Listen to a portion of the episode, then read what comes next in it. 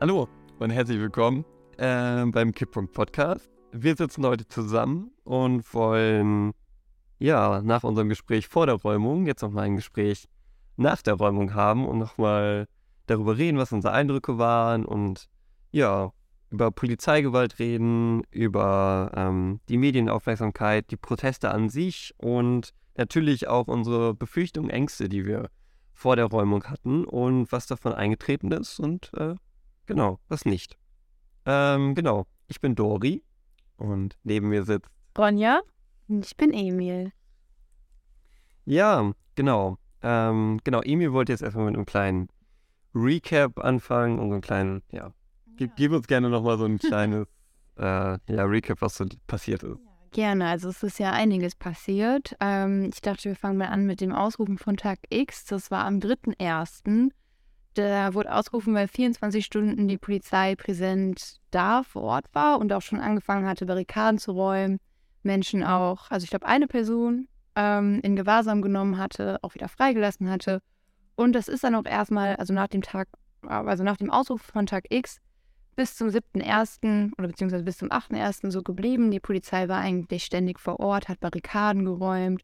Barrikaden wurden aus, au, ähm, aufgerichtet, also Tripods und Monopods ähm, bei der Verteidigung dieser Barrikaden, zum Beispiel durch Sitzblockaden oder Menschenketten, kam es immer wieder zu Auseinandersetzungen mit der Polizei. Also es gab Schubsereien, Menschen wurden ähm, Idee behandelt, das heißt, also Fotos wurden gemacht, Fingerabdrücke eventuell genommen, aber die Menschen wurden auch immer wieder freigelassen. Und in Lützerath selbst, also das meiste hat sich erstmal so rundum herum, rund um Lützerath herum abgespielt. Also jetzt nicht in den anderen Dörfern, sondern halt quasi um die Straßen herum. Ne? Und im Dorf selbst wurden natürlich auch immer weiter an Barrikaden äh, gebaut. Und am 8.1. war ein geplantes Konzert, was nochmal ganz spannend war, ähm, weil an dem Tag ist nämlich auch ein Rohr geplatzt, ähm, was dazu geführt hat, dass die Tagebau, äh, das Tagebauvorfeld sehr unsicher war und das Konzert deswegen da nicht stattfinden konnte, sondern auf den Parkplatz verlegt werden musste, wo die Cops sich immer, ja, aufgehalten haben. Also sie hatten da ihre, na, ihre, wie heißt Basis. Basis. Aber der wurde ja auch erst ein paar Tage vorher gebaut, oder? Der war ja auch noch nicht so lange fett. Oder dieser Parkplatz? War ich glaube, der war schon ein bisschen länger. Okay. Also, ja. Auf jeden Fall seit dem Ausruf von Tag X, ja. ich, waren die da ah, okay. stabil vor Ort. Stabil. Stabil. ja, genau. Auf jeden Fall, ähm, als dieses Konzert dann geplant war, wurden auch auf diesem Parkplatz selbst, ausgehend von quasi bürgerlichen Leuten, also die für dieses Konzert extra angereist sind, ähm, Barrikaden aufgebaut, auch unter anderem vor der Rampe, die zum Tagebau geführt hat und die die Polizei genutzt hat, um quasi Materialien und Wannen und so durch den Tagebau nach Lützerath zu bringen. Also da wurden Barrikaden gebaut und das Ganze dann, hat dann so eine Dynamik aufgenommen im Laufe dieses Konzerts und nach dem Konzert, dass die Polizei immer weiter zurückgedrängt worden ist. Ähm, also ja, genau, und sich quasi zurückziehen musste. Ähm, und dieser Parkplatz dann genutzt wurde um, für Zelte. Also Zelte wurden da auf einmal, ne, hat man gedacht, kann man sich da schön niederlassen, konnte erstmal bleiben. Es wurden auch äh, Monopods gebaut. Ähm, und das war eine sehr, sehr schöne, dynamische Situation. Da können wir auch nachher nochmal genau drüber sprechen. Aber klar, ähm, kamen dann, also die Hundertschaften kamen dann zurück und haben sich den Platz auch wieder, ja, zurückgeholt, sag ich mal. Ähm, genau, und das, das war auf jeden Fall ein sehr spannender Tag, über den wir bestimmt nochmal sprechen werden. Mm, und am 9.1. war dann der letzte Tag der angemeldeten Mahnwache ähm, aber die richtige Räumung hat eigentlich erst am 11.01. angefangen. Also da ist die Polizei mit massiver, ähm, ja, mit einem massiven Aufgebot ins Dorf gekommen und hat sich im Dorf also auch frei bewegen können in der Bodenstruktur. Ja, hast du dieses Video gesehen? Also es gab so ein Video auf Twitter, so da sind, da war so ein endlos Polizei durch den Tagebau. Ich glaube, das war ein Livestream von Lützerath lebt und wo nur hieß, ja, endlos Polizei. Ja. Also, ja, also muss krass gewesen sein. Es war nicht zu zählen. Ja, es war nicht zu zählen. So. Und dann noch 100 Wannen über die Autobahn, bloß endlos durch den Tagebau. Das ist krass. Das ja. war wirklich heftig. Also auch mit allem, also Reiterstaffeln, ja, ja. Wasserwerfer, also was man sich vorstellen kann. Genau. Ähm, und dann gab es am 14.01. noch die Großdemo, äh, die in Keinberg gestartet hat, wo circa, also nach Polizeiangaben 15.000, nach den VeranstalterInnen 35.000 Menschen aus ganz Deutschland eigentlich da war, wo groß mobilisiert worden ist. Äh, Greta Thunberg auch dabei war, ähm, ganz prominent. genau, und ja, am 16.01., also zwei Tage danach, sind dann die letzten zwei Menschen, Pinky und Brain, die sich bis dahin im Tunnel aufgehalten hatten, ähm, dann auch aus dem Dorf rausgegangen. Damit war dann die Räumung auch offiziell von Seiten der Polizei abgeschlossen. Ähm, was aber nicht dazu geführt hat, dass dann nichts mehr passiert ist, sondern am 17.01. gab es noch einen großen Aktionstag von dem Bündnis Lützerath und Räumbar, also unter anderem Ende Gelände, Ende Gelände, letzte Generation Kohle ersetzen, haben da Aktionen gemacht, auch sehr erfolgreiche Aktionen. Genau, also das sind in diesen zwei Wochen ist sehr, sehr viel passiert. Das war jetzt ein ganz kurzer Recap, aber ja, man sieht schon da, es sind viele Aktionen gewesen, viel Polizeipräsenz. Ja, also ich glaube, wir haben alle viel irgendwie beobachtet. Ähm, genau, also was für Aktionsformen es irgendwie gab. Ja, voll. Du hast gerade mit dem, ähm, also warst du fertig? Ja. Okay. ja, weil du, wir haben ja, du hast ja gerade damit angefangen, an diesem Tag, wo das Konzert war. Mhm.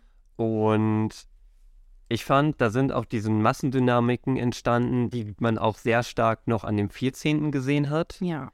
Also zum Beispiel diese Situation, ähm, Menschen sind von diesem Parkplatz, wo das Konzert war, war irgendwie so, erst war so Dorfspaziergang-Vibe, aber irgendwie war der auch nicht, weil überall hunderte Menschen war, ist das so voll in Lützerath. Ähm, sind dann Richtung Bagger gelaufen, der war relativ, also so ein bisschen rechts von Lützerath, wenn man von dem Parkplatz gelaufen ist. Immer mehr Menschen sind in Richtung Bagger gelaufen und dann musste der Bagger dann auch irgendwie anhalten, weil dann waren irgendwie zehn Cops oder sowas, die dann versucht haben, die Menschen davon abzuhalten, aber es hat so gar nicht geklappt, ähm, weil dann so ein alter, alter Mensch, älterer Mensch dann einfach vorgelaufen ist und dann ist der Bagger, hat dann nur irgendwann stillgehalten, angehalten. Und da waren dann auch schon diese Dynamiken, es waren sehr viele bürgerliche Menschen, die dann auch einfach gesagt haben, ja, wir laufen jetzt hin, also ich glaube nicht, dass die auf irgendeine Aktion vorbereitet, also die waren definitiv mhm. nicht auf der Aktion vorbereitet, aber dann dieses, ja, wenn man den Bagger dann vor sich sieht und ja, wir müssen jetzt den anhalten. So, wir gehen jetzt hin, stellen uns da hin. Ja. Weil da wollte ich nochmal drauf eingehen, weil wir gerade über diesen Tag gesprochen haben. Das fand ich sehr genau. Und dann auch, wie dann im späteren Verlauf von dem Parkplatz dann auch die, die Cops dann auch sozusagen vertrieben wurden, also auch friedlich weggedrängt wurden. Also da kamen halt Leute, die so in Menschenketten waren und dann, ja, die Cops dann einfach zurückgedrängt wurden. Das war schon auch ein, äh, das war ein sehr empowerndes Gefühl, so, ja. Ja, ich finde es halt krass, weil also es zeigt halt eigentlich auch sehr stark irgendwie, welche Kraft man irgendwie mit Massenbewegungen hat und gerade auch, wenn man irgendwie ein Stück weit diese Angst jetzt, was zu machen, ähm, überwindet und irgendwie einfach Menschen in Aktion treten, Menschen sich auch gerade einfach mitgenommen fühlen von dem, was passiert, weil sie irgendwie auch in sich spüren, dass das gerade das Richtige ist und dass sie dem folgen müssen. Also diese Dynamik, dass einfach tausende Menschen in der Lage sind, die Polizei von ihrem eigenen Parkplatz zu vertreiben, die tatsächlich dann irgendwie immer mit Hundertschaften immer wieder angekommen sind, die dann aber wieder umdrehen mussten, die mit Wannen angefahren kommen, die wieder umdrehen mussten, weil es einfach so viele Menschen waren, die einfach kontinuierlich nach vorne gegangen sind. Ähm, und hinter den Menschenketten dann immer wieder Leute, die irgendwie die Initiative gegriffen haben, wir bauen hier jetzt eine Barrikade, wir machen hier jetzt die Straßen von den Cops auf. Ähm, das war schon ein sehr bestärkender Moment so ähm, der uns auch echt irgendwie nachhaltig zeigen sollte, was wir halt erreichen können, wenn wir einfach mal in, in großen Massen einen Schritt nach vorne machen. Ähm, natürlich war es an dem Tag so, dass die Polizei sich im Laufe des späteren Abends den Parkplatz auch wieder zurückgeholt hat. Ähm, aber halt gerade weil diese Menschenmassen sich auch irgendwann verstreut haben, viele Leute waren halt nur für diesen einen Dorfspaziergang, für dieses eine Konzert da ähm, und sind dann im Laufe des Abends, weil diese Situation hat sich über Stunden gezogen, immer weiter zurückgegangen zu einem Punkt, wo halt diese krasse Überlegenheit gegenüber der Polizei nicht mehr gegeben war. Ähm, das heißt, ich fand es ein, ein, sehr bestärkender Moment, aber es hat mir halt auch irgendwie gezeigt, okay, man, man muss halt weitermachen, man muss diese Menschen zum Bleiben bringen, man muss diese Menschen dazu bringen, irgendwie mehr zu machen oder was zu machen, was tatsächlich auch nachhaltigeren Erfolg hat als in ein paar Stunden ein Parkplatz ohne Polizei ähm, sondern irgendwie ist es ja, es den viel härter machen, zurückzukommen. Ähm, Genau, da habe ich mir zwischendurch auch gedacht, so, boah, bleib doch einfach in diesem Dorf. ähm, Ja, Also ich kann natürlich so voll verstehen, dass, dass es viele Gründe gibt in, in, in einem Leben, die einen daran einschränken, ähm, da zu bleiben. Sei das jetzt Familie, sei das irgendwie Arbeit, also Lohnarbeit, der man nachgehen muss. Ähm, oder halt auch irgendwie Angst auch ein Stück weit vor, vor Polizeikontakt, vor Repressionen, die folgen können, die ja, also je nachdem, was auch so die eigene Geschichte ist oder so, auch sehr unterschiedlich schwer sein können. So. Ähm, also es ist sicherlich was anderes, wenn man über seinen Aufenthaltsstatus fürchten muss, als wenn das Schlimmste, was einem passieren kann, irgendwie eine Geldstrafe ist. Ähm, ja, aber ich, da habe ich mir echt gewünscht, dass wir es irgendwie schaffen, noch mehr Leute tatsächlich auch in, ja, in diesen noch irgendwie militanteren und klareren Widerstand zu bringen. Und ja, noch mehr irgendwie die, das Gefühl für die Notwendigkeit entsteht und auch das Gefühl, selbst in der Lage zu sein, sowas zu machen, dass das auf jeden Fall was ist, woran wir arbeiten müssen. Ja. Ja, voll. Und ich finde auch eigentlich so spannend, weil genau dieser Punkt, den du gerade angesprochen hast, mit so manche Ängste, die man auch hat vor Polizeirepression, dass man sagt, okay, ich würde mich jetzt nicht in so eine Räumungssituation begeben, genau wegen dieser Angst, war ja in dem Moment überhaupt nicht zu spüren. Also so, man hat nach links geguckt, da sind Leute zum Bagger gegangen, hat man nach rechts geguckt, ja. auf einmal laufen Leute mit so riesigen ähm, Rohren und Zäunen an einem vorbei und bauen Barrikaden. Man, irgendwie manche Leute sind in Menschenketten. Also es ist so, weiß ich, es war gar nicht diese Angst zu spüren, sondern wirklich nur irgendwie, ja, so Empowerment, sag ich jetzt mal. Und so richtig, okay, nee, wir können das schaffen, wenn wir genug Leute sind. Also genau den gleichen Gedanken wie du hatte ich eigentlich auch mit diesem, okay, wenn alle hier bleiben, dann haben wir vielleicht sogar echt eine Chance. ja. Also wir wehren uns jetzt hier, wir werden irgendwie selbstwirksam und Toll, ja. Aber klar, also ich glaube halt, also ich hoffe, dass, dass trotzdem viele Menschen das Gefühl auch mitgenommen haben in die Zukunft halt hinein. Ähm, genau. Und ich fand auch sehr, sehr spannend, eben, also aus dieser Dynamik heraus, die Menschen halt eben haben und Ketten bilden, gleichzeitig aber auch dieses, okay, wir haben auch Menschen da, die sehr, also es gibt auch Menschen mit Expertise, die sagen, okay, in, weiß ich nicht, einer Stunde kann ich einen äh, Tripod aufrichten und einfach dahinstellen, dann wird der besetzt.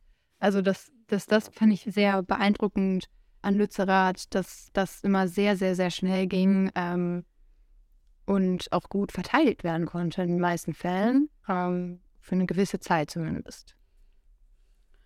Ja, voll. Ich hoffe, dass auch Leute genau das mitnehmen und auch Leute, die vielleicht jetzt noch nicht so viel gemacht haben oder die noch zurückgehalten waren von Ängsten, sich das ein Stück weit als ein Vorbild nehmen und sich genau diese Fragen stellen, so, hey, wo hätte ich eigentlich mehr Initiative zeigen können und das einbringen können, was ich in dem Moment mir gedacht habe, aber mir nicht zugetraut habe? Ähm, wo hätte ich vielleicht auch meine Grenzen überwinden können und wo will ich die das nächste Mal überwinden? Ähm, weil ich jetzt gesehen habe, dass es möglich ist und dass es vor allen Dingen auch notwendig ist. Ich hoffe, dass das auch was ist, was Lützerath in Leuten ausgelöst hat und dass das auch was ist, was sie ganz aktiv ja weiter in die Diskussion tragen sollten und auch fördern sollten, ähm, diese Proteste auch als ein Vorbild zu nehmen und als ein Ansporn, sich selbst weiterzuentwickeln und auch ein Stück weit mit den eigenen Ängsten und den eigenen Grenzen, die man für sich selbst aufgebaut hat, zu brechen, weil man halt eben sieht, das und das ist gerade notwendig in einem politischen Kampf. Ähm, ja, voll. Ich frage mich halt bei dem Punkt so ein bisschen, okay, es ist halt eine Sache der Zeit, also braucht man irgendwie diese Erfahrungen, muss man die erst sammeln, um da hinzukommen, also zu dem, was du beschrieben hast, oder haben wir auch irgendwie Fehler gemacht, die genau das irgendwie verhindert haben? Also zum Beispiel zu sagen, okay, habe ich mich irgendwie nicht so, also habe ich mich nicht Teil von dieser Bewegung gefühlt? Und ähm, also sind es nur auch, weiß ich nicht, meine eigenen Umstände so gesehen, dass ich Lohnarbeit habe oder dass ich weiß ich nicht, also ne, was mich davon abhält in so eine, also was hat mich davon abgehalten, eventuell in diese Situation zu gehen? Waren es halt so nicht die Erfahrungen, die ich vorher, also mangelnde Erfahrung, sage ich jetzt einfach mal? Ähm, oder hat man da auch als Bewegung irgendwie es verpasst, ähm, richtig darüber aufzuklären, also gerade auch was so Repression und Solidarität angeht? Du wolltest was sagen? Äh, ja, genau. Also ich glaube, also in meiner Stadt hat das so zwei Gründe, dass Menschen sogar, also noch nicht sich so bereit gefühlt. Das erste, was du gesagt hast, würde ich auf jeden Fall sagen, die Erfahrung, dass so der erste Polizeikontakt schon, besonders wenn man nicht die Polizei jetzt als Angestellte, als Freund und Helfer mehr sieht, sondern als, ja, dem stehen wir jetzt irgendwie gegenüber. Ähm, wir kämpfen jetzt gerade für unsere Werte, unsere Ideale Und ähm, da fehlt dann auch einfach die Erfahrung, vielleicht auch das Wissen, das Legal-Wissen, was natürlich auch immer versucht wird, mit irgendwie Aktionstrainings oder auch so Legal-Workshops zu vermitteln. Aber wenn man jetzt, das war jetzt ja zu dem Zeitpunkt, war es ja nur ein Dorfspaziergang und da haben ja auch viele noch gar nicht diese Erfahrung oder auch das Wissen. Ähm, ich glaube, das ist auch, was wir dann auch immer wieder vermitteln müssen und diese Workshops anbieten müssen. Und das, den zweiten Punkt, der ich glaube, ist auch so ein bisschen, wenn man halt keine Menschen kennt, die auch sowas machen. Also wenn man nicht irgendwie organisiert ist, wenn man, keine Ahnung, würde ich mich jetzt auch vorstellen, ich würde keine Menschen kennen, die jetzt in eine Menschenkette gehen, dann würde ich da ja nicht, wir sind irgendwie als Gruppe da und wenn keiner noch nie eine Menschenkette gemacht hat, machen wir nicht plötzlich eine Menschenkette. Es braucht dann immer diese eine Person, die vielleicht das schon mal gemacht hat und Leute mitzieht. Also natürlich auch nicht mitzieht, so du musst das jetzt mit mir machen, sondern so, wenn du dich wohl damit fühlst, ich habe das schon mal gemacht, ich weiß, wie das geht, ich kann dich damit reinziehen. Und genau, also irgendwie dieses jemanden auch haben, den man, mit dem man das zusammen machen kann. Also eine Art Bezugsgruppe, genau. Und auch Menschen mit Erfahrung einfach, die das Wissen teilen können. Ja, also ich würde schon zustimmen bei den beiden Punkten. Ähm, und gerade auch dieser Punkt Leute haben, dazu gehört ja nicht nur Leute zu haben, die einem das gerade zeigen, sondern auch quasi die Versicherung für sich selbst zu haben, wenn mir irgendwas passiert, bin ich damit nicht alleine, egal ob das jetzt eine Verletzung ist, wenn mich das irgendwie psychisch sehr belastet, wenn das jetzt ein Gerichtsverfahren ist oder so. Ähm, auch das ist ja ein Teil von irgendwie organisiert sein, in, in einem Kollektiv sein, dass man halt auch diese Sicherheit hat. Ähm, aber was ich denke, also was ich so ergänzen würde, was ich nämlich denke, was schon ein bisschen fehlt, ähm, ist, ist so ein bisschen so eine ideologische Diskussion darüber auch in der Klimagerechtigkeitsbewegung, von was ist notwendig und wo sind wir bereit, über uns selbst hinauszuwachsen. Ich finde, es gibt oft die Tendenz zu sagen, ähm, macht nur das, was euch wohlfühlt und dass daraus auch schnell ein Ding wird von bleibt an den eigenen Grenzen und an dem eigenen, so an der eigenen Komfortzone stehen. Natürlich sollte man Leute jetzt nicht komplett überfordern und irgendwas reinwerfen, womit sie so gar nicht klarkommen. Ähm, Gerade diese verschiedenen Aktionsstufen geben halt auch möglich die Möglichkeit, dass Leute, die halt an einem unterschiedlichen Punkt gerade in ihrer politischen Entwicklung stehen, ähm, sich halt auf dem Niveau beteiligen, äh, auf dem sie sich das gerade zutrauen. Ähm, ich würde mir trotzdem wünschen, dass wir noch mehr eine Diskussion führen, in der wir uns auch selbst reflektieren und selbst fragen, was ist es gerade eigentlich, was mich auffällt? Tue ich tatsächlich das von dem, was ich überzeugt bin, was eigentlich notwendig ist? Oder bleibe ich auch an Sachen stehen, ähm, weil ich Angst davor habe, zum Beispiel einen bestimmten Komfort oder einen bestimmten Luxus zu verlieren, ähm, den ich habe. Und dass wir auch darüber sprechen und uns auch damit irgendwie weiterentwickeln. Ich glaube, das ist halt auch wichtig, dass das mehr passiert. Es ist ja jetzt gerade schon so ein bisschen dieser Punkt aufgekommen von, es sind voll viele verschiedene Sachen passiert mhm. ähm, und auch unterschiedliche Aktionslevel. Ähm, vielleicht können wir auch einfach so ein bisschen darüber reden, wie wir das so wahrgenommen haben, was so ja, was so passiert ist, wie die Sachen auch ineinander übergegriffen haben oder ineinander sich eingefügt haben, irgendwie zu einem Bild. So, also ich, also für mich zum Beispiel würde ich sagen, dass das Aktionsbild in und um Lützerath sehr divers war, aber vielleicht habt ihr das auch irgendwie anders wahrgenommen. Ich würde sagen, wenn man jetzt irgendwie von, also ab dem Zeitpunkt, wo Lützerath dicht war, also vielleicht um jetzt nochmal von dieser Camp-Sicht zu kommen, es gab ja das unser aller Camp, was in Keinberg war, und ich hatte das Gefühl, dass von dort aus sehr diverse Aktionen für jede Aktionslevel an jedem Tag irgendwie passiert sind. Ob es jetzt einfach nur Menschen sind, die spazieren gehen, die sich denken, ja komm, wir gehen Richtung Lützerath spazieren. Und da waren die Cops dann auch immer direkt, huh, da gehen heute Richtung Lützerath auf der Landstraße, wir müssen aufpassen. Weil da war natürlich ultra viel Cop-Präsenz dauerhaft. Oder auch, ja, alles war, war irgendwie möglich. Ähm, aber am krassesten fand ich es dann doch irgendwie an dem 17., ähm, an diesem unräumbar Aktionstag, wie viele verschiedene Aktionen es gab und auch es geschafft wurde, das alles an diesem einen Tag zu machen. Also von der ähm, Kohlebaggerbesetzung im Tagebau innen, was natürlich dann auch erstmal voll weit weg war, weil ich glaube, damit haben die Cops nicht gerechnet, dass im Tagebau innen ein scheiß Bagger besetzt wird. Dann die Kohlebahnbesetzung, also Sitzblockaden auf Schienen. Ähm, dann Sitzblockaden auf Zufahrtsstraßen. Ähm, oder die Ende Geländeaktion, die halt auch ähm, ja, Richtung Tagebau gelaufen ist. Ähm, ja, also deswegen. Und halt einfach eine Demo auch. Eine legale Demo, die dann ja auch noch da war. Und deswegen hatte ich das Gefühl, dass sehr viele verschiedene Aktionslevel auf jeden Fall sehr präsent war. Und ich glaube, jeder Mensch sich immer, ja, was gefunden haben konnte. Also jeder konnte sich irgendwie dementsprechend gerade anpassen, wie man sich gerade wohlfühlt. Also was für ein Aktionslevel irgendwie gerade gut ist. Ja, ich finde auch, also an dem 17. hat das echt gut funktioniert, dass verschiedene ähm, Aktionen sich gut ergänzt haben. Ja. Also gerade auch, weil zum Beispiel das in Inden nochmal weiter weg war. Also das war sehr smart eigentlich. Ähm, ich würde auch sagen, also äh, Ronja zustimmen, dass auch in Lützerath selbst viele diverse Aktionsformen ja angewendet worden sind.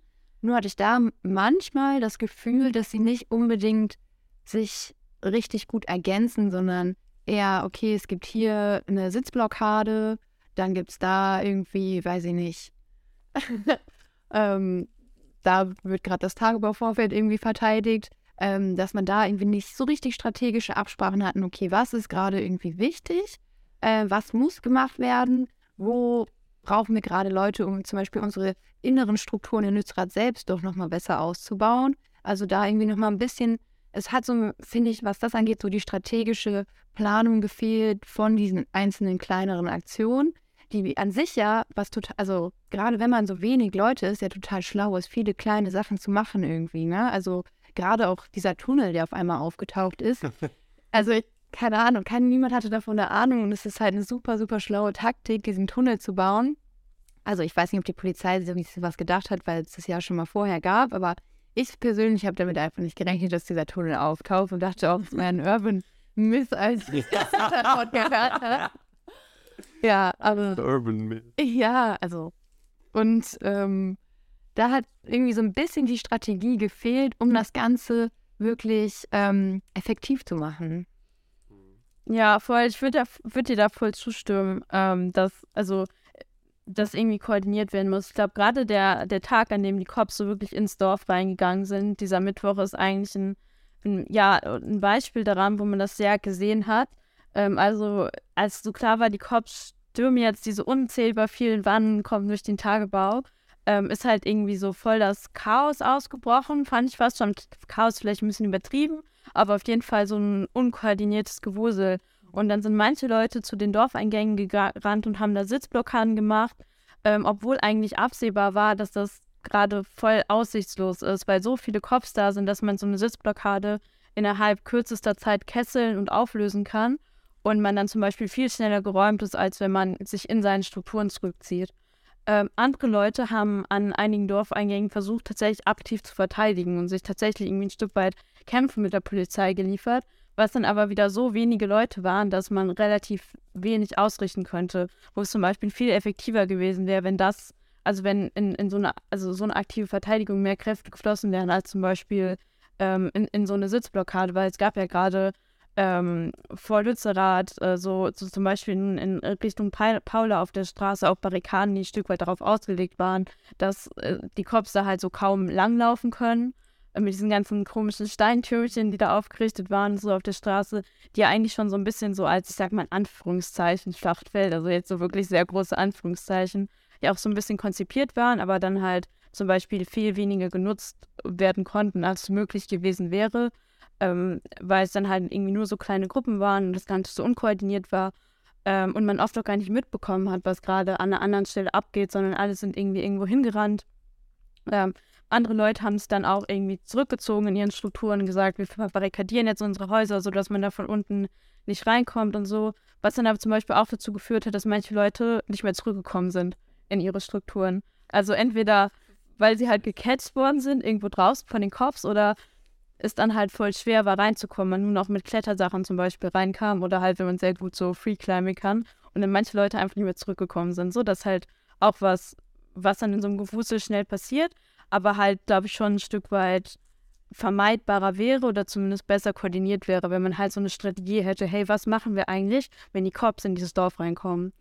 Ähm, genau, und ich glaube, da sieht man, dass dieses, dieser Punkt von Diversity of Tactics ähm, ist es ja, um das so ein bisschen so zu theorisieren, der Begriff wird auch sehr, sehr viel benutzt in Lützerath, ähm, einen Wert hat so. Ich würde voll sagen, ja, die Aufgaben der politischen Bewegung ist es auch, irgendwie in allen Teilen des Kampfes mit allen Mitteln irgendwo vertreten zu sein.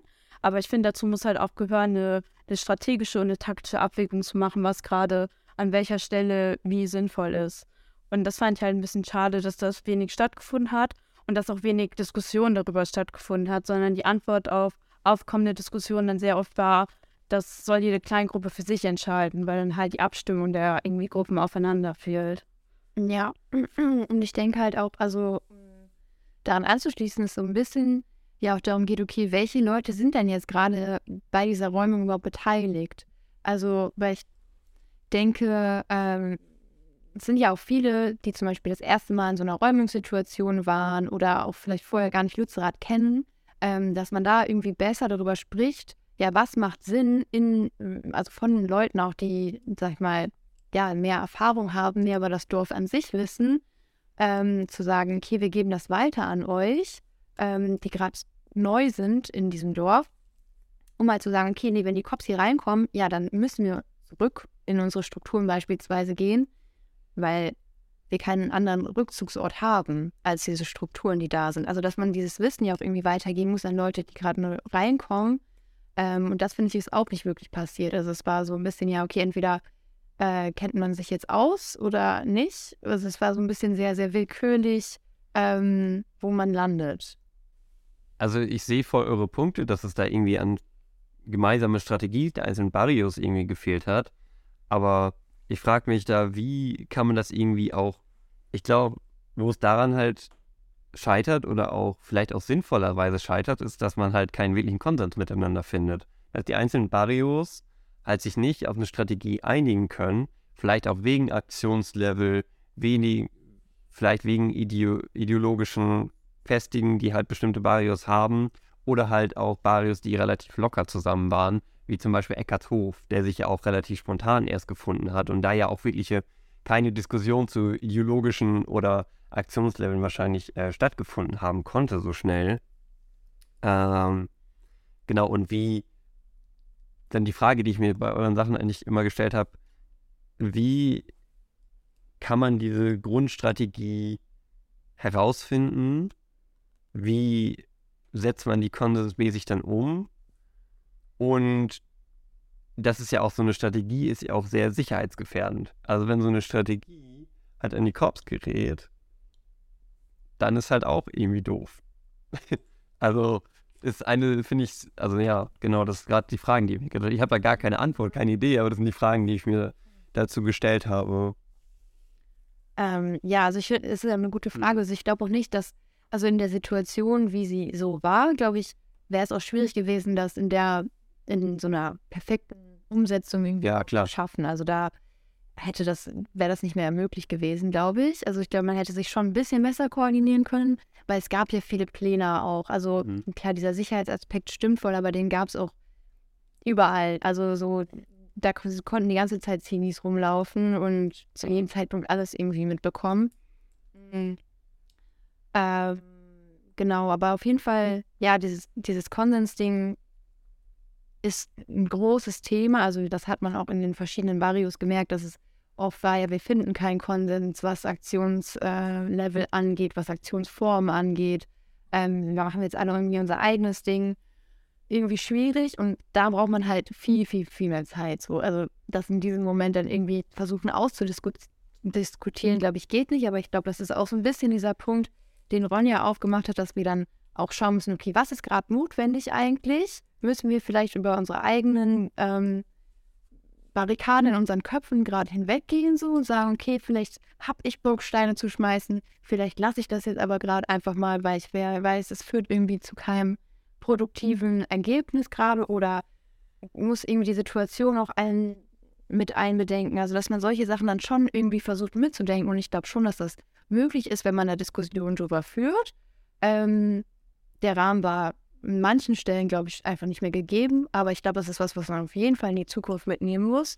Ähm, bei anderen Besetzungen, bei generellen Aktionen in der ganzen Bewegung eigentlich, dass man irgendwie schaut, okay, vielleicht machen wir nicht alle unser eigenes Ding, sondern schauen, was brauchen wir als Bewegung, was ist nötig für uns als Bewegung, um wirklich unsere Ziele zu erreichen. Und das sind keine kleinen Ziele. Also meinst du so ein bisschen, dass man sich guckt, was brauchen wir jetzt gerade als Gemeinschaft? So was, also was sind so Ziele in dem Moment und wo können wir uns dann darauf verständigen oder wie?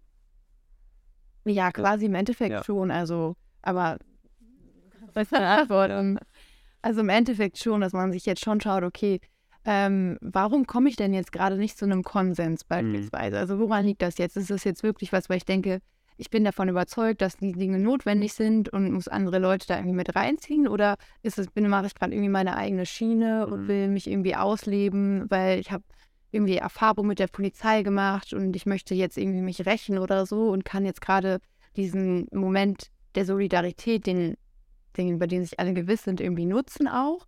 Also ist ja immer trotzdem klar, dass wir als Bewegung solidarisch sind, so miteinander. Ähm, das jetzt mal ähm, dahingestellt. Also das ist klar. Ähm, ja, jetzt habe ich meinen Faden von eurer Seite mal Egal, nee, also was ich mir denke, erstmal, also ich glaube auch, dass es quasi in den gegebenen Umständen, die wir hatten in Lützerath, schwierig gewesen wäre, ähm, das zu schaffen an dem Punkt, wo die Bewegung und auch irgendwie die Organisations- und Arbeitsweisen der Bewegung stehen. Aber ich glaube trotzdem, dass wir ähm, eine gewisse Schwäche gesehen haben der Arbeitsweise, die dann verfolgt wurde und wir halt eben daraus Ko- Konsequenzen ziehen können, ähm, ja, für zukünftige Arbeit. Ähm, ich glaube, erstmal ist es, ähm, also es fällt ja wichtig, über diesen Konsensbegriff ein bisschen zu reden, weil also in Lützerath generell in der Klimagerechtigkeitsbewegung ist dieses Konsensding ähm, eine Riesensache. Ähm, aber ich glaube, dass erstmal gerade, wenn wir über irgendwie Aktionsformen äh, sprechen, zu sehen, zu sagen, man hat eine Strategie, man hat eine Taktik, bedeutet ja nicht, dass jede einzelne Person dasselbe machen muss. Das heißt ja nicht, dass alle Leute rumlaufen müssen und Steine werfen, sondern es hat also zu sagen, man hat ein Vorgehen, das verschiedene Aktionslevel aufeinander abstimmt, koordiniert, den Plätze zuweist, ähm, kann ja immer noch beinhalten, dass nicht alle Leute dasselbe machen wollen. Und es ist ja durchaus auch sinnvoll in vielen Situationen, dass man verschiedene Sachen ergänzt so. Und ähm, also zum Beispiel, wenn wir auch über Vermeidung von Repression reden, ist zum Beispiel dieser Punkt von Durchmischung voll der wichtige Punkt. Das heißt, es ist gerade wenn man so eine Situation hat wie in Lützerath, das Dorf ist komplett abgeriegelt, ist es eigentlich sogar relativ sinnvoll, dass vielleicht nicht alle Leute Steine schmeißen, sondern dass man halt zum Beispiel so eine Masse hat, wo dann Leute, die Steine geschmissen haben könnten, ähm, auch ein Stück weit untergehen können, sodass halt diese individuelle Nachverfolgbarkeit nicht mehr gegeben worden ist. So, also ne, so diese Aktionskonsens-Idee, Gedanke setzt irgendwie voll oft voraus, dass dann alle auch mit das mach mitgehen, was da passiert, aber erstmal heißt es ja nur, diese Dinge können an Stellen passieren, dass nicht jede Person muss das machen. Und ich glaube, deswegen muss man sich da auch so ein bisschen diese Konsensidee ein Stück weit überdenken. Ähm, und stattdessen halt eher eine Diskussion darüber führen, wo setzt man welche Mittel am zielführendsten, führendsten ein. Und zum Beispiel eine Sitzblockade ist halt nicht zielführend am Ortseingang, wenn du weißt, du bist innerhalb von kürzester Zeit gekesselt. Ähm, genau, und ich glaube irgendwie die Frage, wie man das umsetzt, gerade wenn so viele neue Leute da sind, ist halt tatsächlich auch ein Stück weit Führung zu haben. So, also zum Beispiel in einzelnen in Barrios, in einzelnen Strukturen Leute zu haben, die, die eine Erfahrung haben und die einen gewissen Plan zum Beispiel ausgearbeitet haben oder kennen. Das heißt ja nicht, dass der nicht diskutiert werden darf oder dass es da keine Änderungen dran geben darf, dass der nicht mit neuen Leuten noch diskutiert werden darf, aber dass es halt auch Leute gibt, die ja sich ein Stück weit verantwortlich fühlen, die Initiative zu zeigen, auch ein Stück weit Leitung zu bringen, weil genau das, was ähm, Emil vorhin auch meinte, wenn da neue Leute reinkommen, haben die halt voll oft auch einfach keinen Plan, wie irgendwas geht. Ähm, und dann so auf sich allein gestellt zu sein, ist halt super schwierig und behindert ja eigentlich auch ein Stück weit Leute daran, ihr wirkliches Potenzial ausschöpfen zu können, weil dafür braucht man halt voll oft Leute, die einen auch ein bisschen an die Hand nehmen und zeigen, was überhaupt möglich ist und was sinnvoll sein könnte.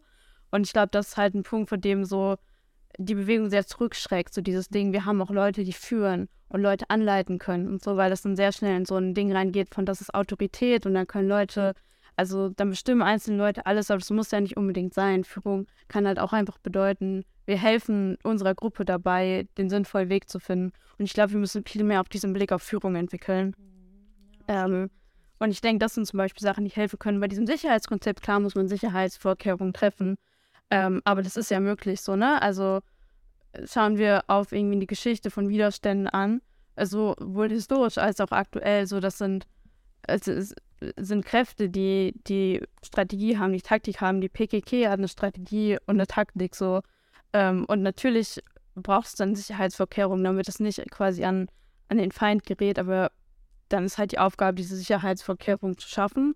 Die sind nie perfekt, aber ich glaube, das ist tatsächlich kann das sicherer sein als so dieses Kleingruppending, weil dann, also so sicherzustellen, dass zum Beispiel jede Kleingruppe ihre Sicherheitsstandards wahrt, ist viel schwieriger als sicherzustellen, dass meine Organisationsstruktur mit den Leuten, die ich kenne und auf die ich auch einen gewissen Einfluss habe, die auch mir gegenüber eine gewisse Rechenschaft zeigen müssen, zum Beispiel ähm, ihre Sicherheitsstandards waren, die dann halt auch kollektiv für alle bekannt sind.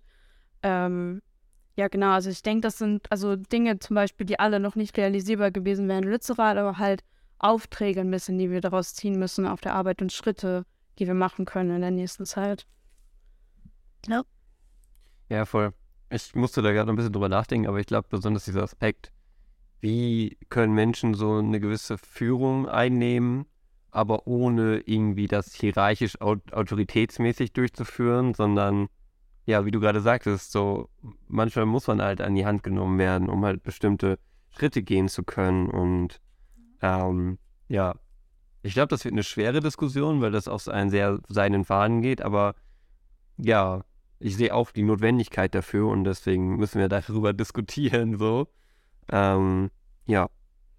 Ja, und also ich denke gerade, wenn wir zum Beispiel über Sicherheit reden, ist es halt auch in bestimmten Situationen legitim, dass zum Beispiel nicht alle alles wissen. Und es wird ja heute in bestimmten Bereichen schon anerkannt, zum Beispiel dieser Tunnel. Wird, hätten alle von dem Tunnel gewusst, so hätte nichts gebracht.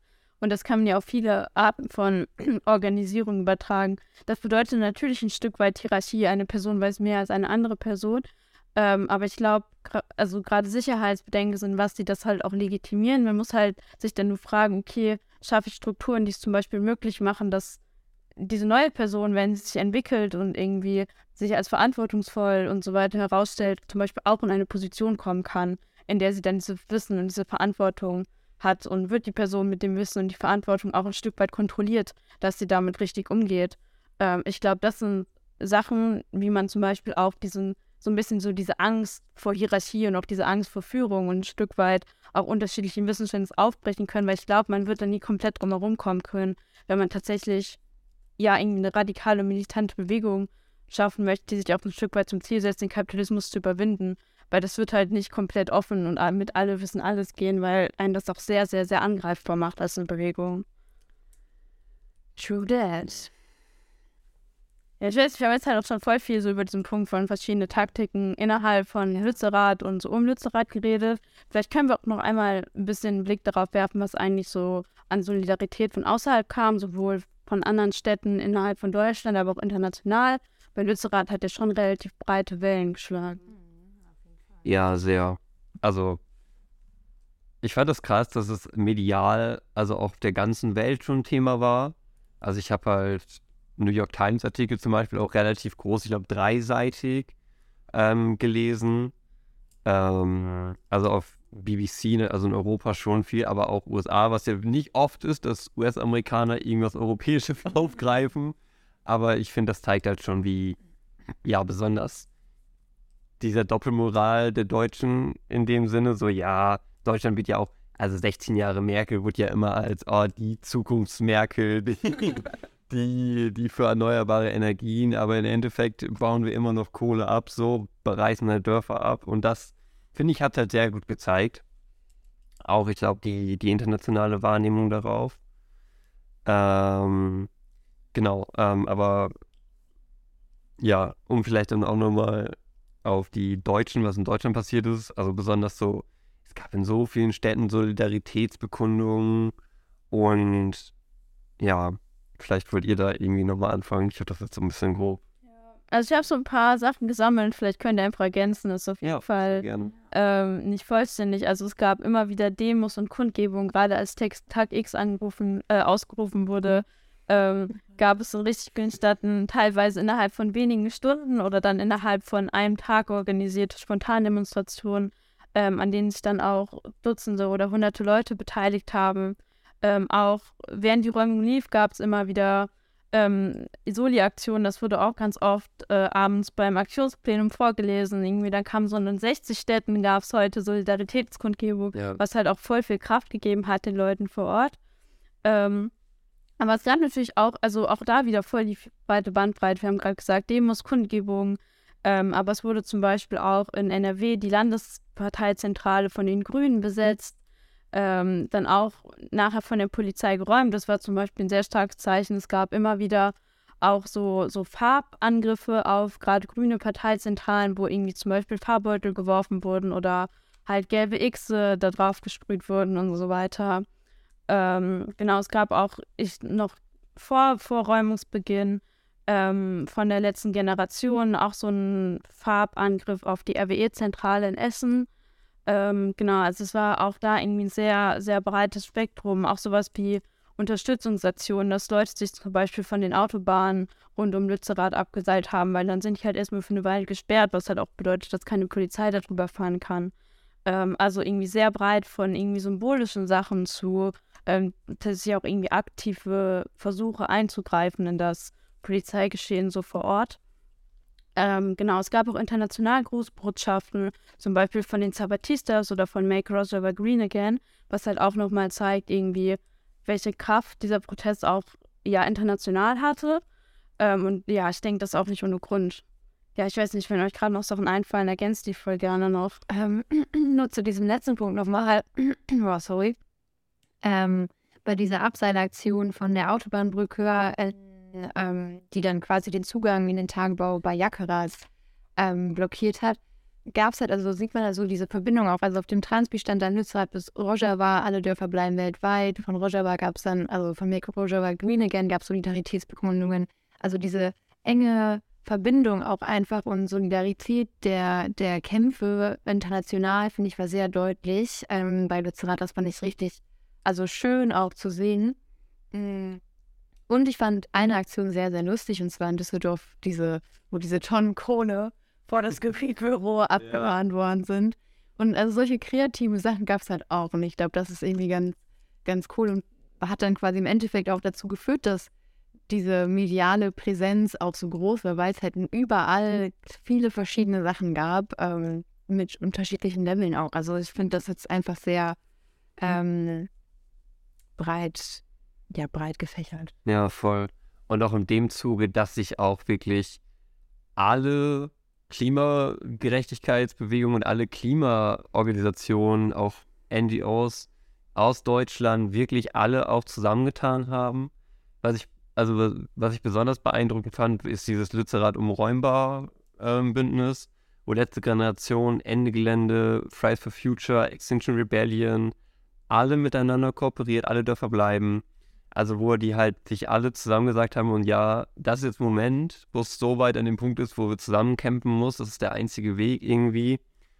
Und ja, das gibt mir auch voll viel Mut. Oder dass es halt diese, dieses diese Gemeinsamkeiten gesehen werden und die, dieses, dieser gemeinsame Kampf, hier jetzt als Sinnbild Lützerath, aber dann auch dieser gemeinsame Kampf irgendwie gegen diesen ausbeuterischen Kapitalismus zu sehen und wir stehen hier nicht alleine als jede Bewegung, als, letzte Generation oder mit Fridays for Future stehen wir nicht alleine, sondern wir sind alle, zusammen, wir wollen alle irgendwie, haben ein ähnliches Ziel und sich dann auch ähm, ja auf diese Gemeinsamkeiten zu verständigen, so hier müssen wir zusammenkämpfen, um was bewegen zu können und was dann ja auch. Lützerath ist gefallen, ja, aber daraus ist, glaube ich, viel entstanden, besonders diese Zusammenarbeit und auch diese Solidarität. Ja, und man muss ja auch sagen, dass irgendwie beteiligt waren an diesen Protesten von irgendwie BUND und Greenpeace, also so die großen NGOs, bis halt irgendwie ähm, Anarchisten, irgendwie die kommunistische Bewegung in Deutschland. Also also wirklich alle irgendwo fortschrittlichen Gruppen haben zu diesem Thema gearbeitet und waren in irgendeiner Form präsent, ähm, was ja auch schon gerade für eine in Deutschland sehr zersplitterte Bewegung äh, ein wichtiges Zeichen ist. Was mir gerade noch eingefallen ist als, als eine Soli-Aktion, die ich irgendwie auch, auch wichtig und erwähnenswert finde, ähm, es gab so eine Protestkundgebung vor dem Abrissunternehmen, das halt also die Abrissarbeit oh, ja. Lützerath durchgeführt hat. Was ich halt auch voll wichtig finde, um ähm, die Aufmerksamkeit darauf zu lenken, dass halt alle Beteiligten irgendwie Schuld daran tragen, was gerade passiert. Das ist nicht nur die Regierung, es ist auch nicht nur die Polizei, sondern es ist halt auch noch die Firmen, die irgendwie ihre Werkzeuge zum Beispiel das zur Verfügung stellen, ähm, das zu machen, weil genau das sind halt auch An Ansatzpunkte, um ja solche Sachen zu verhindern, dass man sich zum Beispiel auch überlegt, wie kann der Protest zum Beispiel in Zukunft nicht nur quasi, ich sag mal in Anführungszeichen, von außen von der Klimagerechtigkeitsbewegung kommen, sondern wie kann man zum Beispiel auch Organisierung innerhalb von Arbeiterinnenschaft ähm, schaffen, so dass man zum Beispiel irgendwann an den Punkt kommt, wo dann auch Leute in dem Betrieb sagen, nee, wir machen solche Scheiße nicht, mhm. Ähm, die hier passiert und wir sind nicht bereit, das zu unterstützen, so weil, also so ein bisschen auf diese, Pers also diesen Blick lenken, lenken und solche Aktionen auf und ich glaube, es wäre voll wichtig, wenn wir es perspektivisch schaffen, schaffen, als Klimagerechtigkeitsbewegung genau auch diese Arbeit zu machen. Ja, voll. Das ist, ja, finde ich auch voll die wichtige Punkt. Mir sind auch noch zwei Aktionen eingefallen. Ähm, es gab auch zum Beispiel auch so starke Aktionen des zivilen Ungehorsam, zum Beispiel an der EW-Zentrale in Essen, dieser Lock-On von, mhm. ich glaube, XR. Ja, ich bin gerade XR oder Scientist, Scientist Rebellion, die sich halt an die, mit Lock-On-Schlössern halt an, dieses, an das Schloss gekettet haben. Auch ultra stabile Aktionen so um halt auch ja in den, den Kampf in die Städte zu tragen und überall diese Aufmerksamkeit auf das Thema zu richten. Ähm, ja, und das letzte, was ich gerade hatte, ist mir, mir entflogen. ja. Ja, also ein Gedanke dazu hatte ich nämlich noch, was, mhm. was vielleicht noch mehr benutzt werden könnte. Also es gab super viele Solidaritätsaktionen, ähm, aber was ja im Vorfeld auch so ein bisschen versucht wurde anzuleiten und zu strategisieren durch dieses Papier, was zum Beispiel auch auf der Website von Lützerath ähm, äh, hochgeladen wurde, war ja trotz doch auch noch mehr Widerstand in die Städte zu mhm. bringen. Und ich glaube, da ist auch so ein gewisses, ja, Vakuum, das Bestand äh, ungenutzt geblieben. Also äh, fast alles so an, ich sag mal, Protestpolizei war in Lützerath und hatte da zu tun. Das heißt, es hätte schon gewisse äh, Vakuum, Raum gegeben, um mehr Stuff in anderen Städten zu machen. Ähm, also es gab zum Teil Geschichten, wobei Großdemos in Berlin dann die uralten Polizeiwagen rausgeholt werden mussten, weil die neuen alle in Lützerath standen. Ähm, und ich glaube, da hätte irgendwie ja eine Bewegung noch mehr versuchen können, auch vor Ort aktiv zu bleiben und halt auch werden. Zum einen, um das Thema bekannter zu machen und es wirklich irgendwie überall in die Öffentlichkeit zu tragen, aber halt auch um ja die, die Polizeikräfte einzubinden, einzuspannen und halt irgendwie zu sagen, so hey, ihr könnt vielleicht zehntausende Cops nach Lützerath schicken, aber ihr habt nicht so viele Cops, dass ihr das überall machen könnt. Und ich glaube, das ist was, was noch mehr hätte passieren können. Ja, stimme ich dir voll zu. Aber da hätte ich auch einfach die anderen Bewegungen, die vielleicht nicht so als Klimabewegung gesehen, in, in der Verantwortung gesehen. Voll. Also sprechen wir jetzt mal auf die Gewerkschaften. Also die hat jetzt auch wirklich nicht viel meiner Ansicht nach zu, Lützerath gearbeitet haben, die dann ja auch zu dem Zeitpunkt irgendwie Demos hätten machen können. Muss ja nicht zu Lützerath sein, aber einfach, ja, da zu arbeiten und Polizei fest zu binden. Also, ja, halt andere Bewegungen, die jetzt sich nicht vielleicht aus dem Klima zugewendet führen, dann, ähm, genau, ja. Voll. Also. Hi, Historie aus dem Schnitt. Ähm, ich wollte nochmal eine kurze Triggerwarnung ähm, für den nächsten Abschnitt geben. Wir werden über Polizeigewalt und auch sexualisierte Gewalt reden.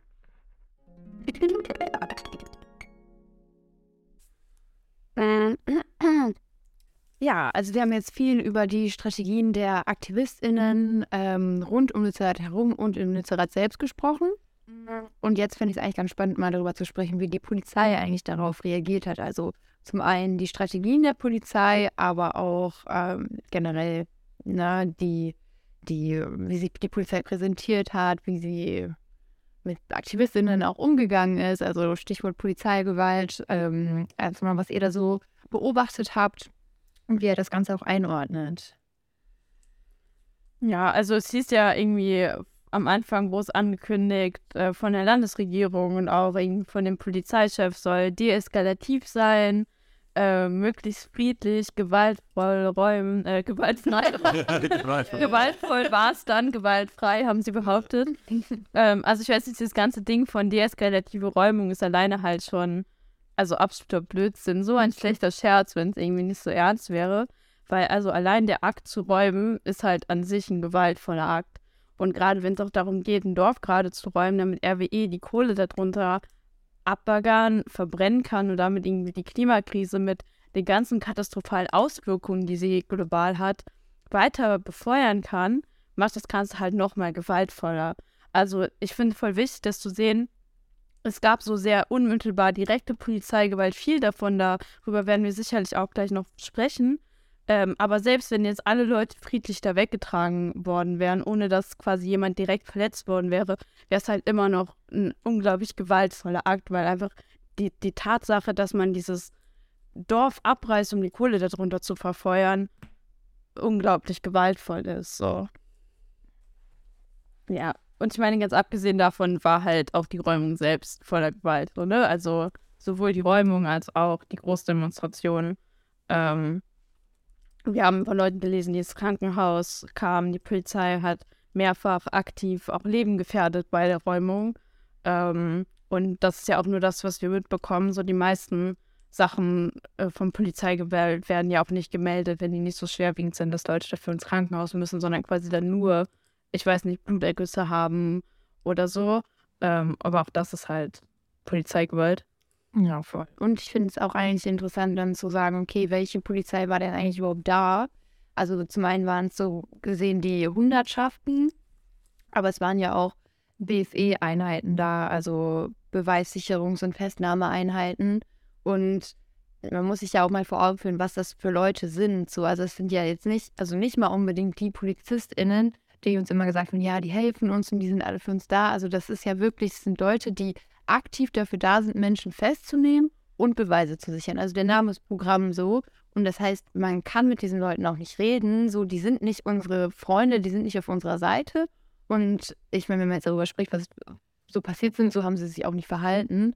Ähm, also so von, gerade von BFE ist halt viel Gewalt ausgegangen, was so Schubsereien angeht, was das Runterziehen von Vermummungen angeht, Mützen wurden abgezogen. Also während auch gefilmt worden ist. Also man hat gesehen, die sind ihrem Job, was auch, also sind ihrem Job sehr nachgegangen. ja. ähm, und genau, dann gab es zum Beispiel aber auch noch äh, KontaktpolizistInnen. Ähm, und ich finde es eigentlich ganz spannend, also ich weiß nicht, wie ihr das seht, also mal darüber zu sprechen, weil deren Job ja theoretisch ist, okay, Sachen, irgendwie Lagen, Situationen nochmal zu deeskalieren. Ich weiß nicht, ob ihr dieses Video gesehen habt. Es gab so eine Doku vom WDR über die Räumung von Lützerath, wo so ein Poli Kontaktpolizist irgendwie gezeigt wird, der so richtig lost ist. Und während so einer, also während die Küfer geräumt wurde am ersten Tag der Räumung, ähm, dann dahin geht und mit den BFE-Leuten redet und irgendwie so, jetzt nicht sinngemäß sagt, aber also nur sinngemäß sagt, so ja, also wir hatten eigentlich gesagt, die Küfer wird nicht geräumt, damit die Herren sich noch versorgen können. Aber ja, wenn ihr jetzt sagt, hm, das geht nicht, ja, also dann, dann, dann halt nicht. dann so, denke ich mir so, was ist euer Job so? Also irgendwie dieses so richtige, ja, irgendwie hat das alles keinen, also ja, nicht so richtig Sinn. Ja, ja also vielleicht nochmal ganz kurz zum BFE, wenn ich da so reingrätschen darf, so. Also es ist halt nicht nur Be also Festnahme und Beweisfeststellung so, ne, sondern also ist ja auch schon nochmal quasi der Premium ausgebildete Schlägertrupp der ähm, Hundertschaftspolizei so. Also ähm, das geht ja auch weit darüber hinaus, wie Sachen wie nehmen, reißen Leute ihre Vermummung weg und teilweise nehmen wir auch aktiv einfach ihre Kleidung weg und die bekommen die nicht wieder ähm, in der Situation, sondern ja auch einfach also eine viel größere Gewaltbereitschaft sofort. Schläge, auch Schläge ins Gesicht, gerade so Rangeleisituationen immer wieder auf Menschen irgendwie gewürgt, Ellenbogen in, gegen Hälse gedrückt, Leuten aktiv ins Gesicht geschlagen und gerade irgendwie bei Leuten mit Brüsten auch irgendwie ganz bewusst so auf Brüste geschlagen und gedrückt, so mit dem Wissen, dass es halt A weh tut und B halt auch einfach voll unangenehm ist und auch irgendwie schon eine Form von sexualisierter Gewalt, so wenn einfach so ein Kopf so an deine Brüste grabt, so ist halt auch nicht geil. Ähm, und also die Rolle von BFE ist ja noch, also viel mehr darauf. Und also es gibt da auch so Szenen, die irgendwie sehr, dass man das sehr gut zusammenfassen, was halt BFE so macht, wo jedes Mal, also so, da stand halt so eine normale Reihe Hundertschaftspolizei, nicht, dass die nett wären, mhm. aber die sind schon mal ein bisschen weniger scheiße. Ähm, und ähm, wurden dann so Stück für Stück abgelöst, so von, von BFE. Und das BFE war so, ja, wir regeln das hier für euch so, wir sind krasser und dann geht halt die Gewalt richtig los, wenn, wenn die reinkommen. Und ähm, bei dieser Großdemo, vielleicht können wir danach noch mal ein bisschen ausführlicher ähm, drüber reden ja wirklich Leute, die, die im Krankenhaus waren oder irgendwie, ich glaube, 10 oder 15 Leute mit Knochenbrüchen, Gehirnerschütterung, eine Person, die mit dem äh, Polizeihubschrauber äh, reingeflogen ist. Das wollte ich noch mal reinwerfen, so zum, zum Thema BFE, dass, dass wir das klar haben, dass das halt nicht nur Festnahme bedeutet, sondern auch nochmal ein anderes Level an Gewalt. Wobei die Gewalt halt eh hoch ist, sobald die Koppel ihre Helme aufziehen und ihre Knüppel rausholen. Mhm. Ähm, ja, aber diesen Punkt vom Bereitschafts-, also die Kommunikationspolizei, finde ich sehr interessant so, weil das ja quasi auch immer genutzt wird, um zu sagen, wir haben ja angekündigt, was passiert, dadurch ist es ja irgendwie legitim, was wir machen, ähm, was halt kompletter Blödsinn ist. Ne? Selbst wenn ihr dreimal alles angekündigt habt, dass sie jetzt räumen, dass ihr Zwang einsetzen würde, ist halt trotzdem falsch, was hier gerade passiert. Und dadurch wird es halt nicht richtiger, dass das vorher gesagt wurde durch einen Lautsprecher oder durch einen Kommunikationskorb so. Mhm. Ähm, auch wenn die Polizei immer wieder damit da rausredet, wir haben das ja angekündigt, was passiert wurde. So, ja, schön für euch. ja, voll. Also ich finde auch da einfach, also besonders so Kommunikationskorps, also ich habe, also Menschen haben auch oft erlebt, dass die halt auch einfach immer lügen. Also genau das mit der Küfer halt, so, die haben halt gar keine Macht in dieser Polizei.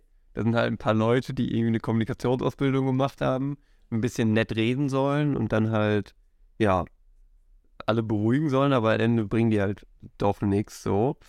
Ähm, besonders jetzt in der, in der Räumung bei Lützerath haben die ja wirklich einfach nur auf Fake News verbreitet, was wahrscheinlich auch deren Job dann einfach war. Oder vielleicht wussten die auch nicht mal, dass die so eingesetzt werden, aber hat sich dann jemand über die hinausgesetzt. Ähm, aber wo ich auch nochmal drauf eingehen wollte, ist, habe ich mir jetzt meinen Faden verloren. Passiert. Ja. Also ich weiß nicht, vielleicht fällt sie wieder ein. Also ich würde vielleicht nochmal diese Punkt Polizeistrategie mit reinwerfen. Ähm, weil wir haben gerade schon gesagt, so, es war de definitiv nicht deeskalativ. Aber ich finde, man hat schon ein bisschen gemerkt, dass so ein bisschen so, hm, ich weiß nicht, so zweigleisig gefahren wurde. Und schon so gerade, wenn irgendwie Medien da waren, sich ein bisschen mehr zurückgehalten wurde, nicht komplett, aber schon gerade irgendwie Pressepräsenz so ein bisschen so einen beruhigenden Faktor auf der Seite der ähm, Polizei hatte uns halt auch, wo man vielleicht diesen deeskalativen, in Anführungszeichen, Ansatz sieht, ähm, auch immer wieder so von der Polizei rechtfertigt wurde, warum sie gerade hier sind oder irgendwo angekündigt wurde, was sie gerade machen. Also sind jetzt, also zum Beispiel bei diesem Arbeiten, ähm, bevor die Polizei wirklich in Lützerath war, so ich von ja, wir müssen ja hier unsere Straße frei machen, damit wir die, un, unsere eigene Polizeistraße bauen können. Ähm, wir müssen jetzt hier dafür sorgen, dass der Bagger ähm, richtig arbeiten kann. Und wenn sie uns dabei nicht stören, dann stören wir sie auch nicht. Ähm, wo man natürlich irgendwie von der Seite der Polizei sagen kann, das ist deeskalativ in dem Sinne, dass sie halt nicht direkt zuschlagen. Ähm, aber da greift halt genau das ein, was ich meinte. So ist es halt trotzdem immer noch ein Akt von Gewalt auf einem anderen Niveau, aber trotzdem irgendwo gewaltvoll. Und man hat ja dann im Verlauf der Räumung und auch bei dieser Großdemonstration, bei dem Aktionstag gesehen, dass gerade an dem Zeitpunkt, wo Leute halt nicht mehr das machen, was die Cops von ihnen wollen, sie dann halt ihre Gewalt rausholen. Wenn sie dann zum Beispiel nicht freiwillig gehen, wenn die Polizei sagt, geht freiwillig, sie dann halt auch irgendwie bewusst zum Beispiel Schmerzgriffe einsetzen, wo das komplett unnötig wäre, wo sie irgendwie Leute schlagen, würgen und so weiter. Ähm, und dann irgendwie von diesem Deeskalativen nichts mehr zu sehen ist.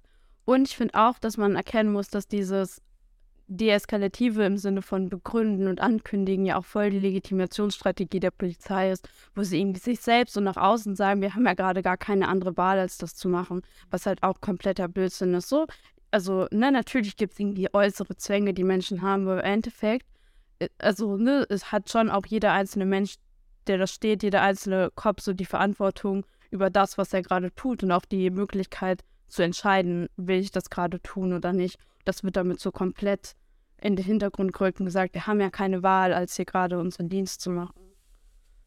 Ja, stimme ich dir voll zu. Und ich finde auch, dass auch dadurch voll das falsche, auch, ich finde auch in der ganzen Gesellschaft so voll das falsche Verständnis ist, wofür die Polizei irgendwie da sein ist. Also, weil die Polizei hat an sich ja so das, die Staatsgewalt, also das Staatsmonopol in diesem Staat, in dem wir leben.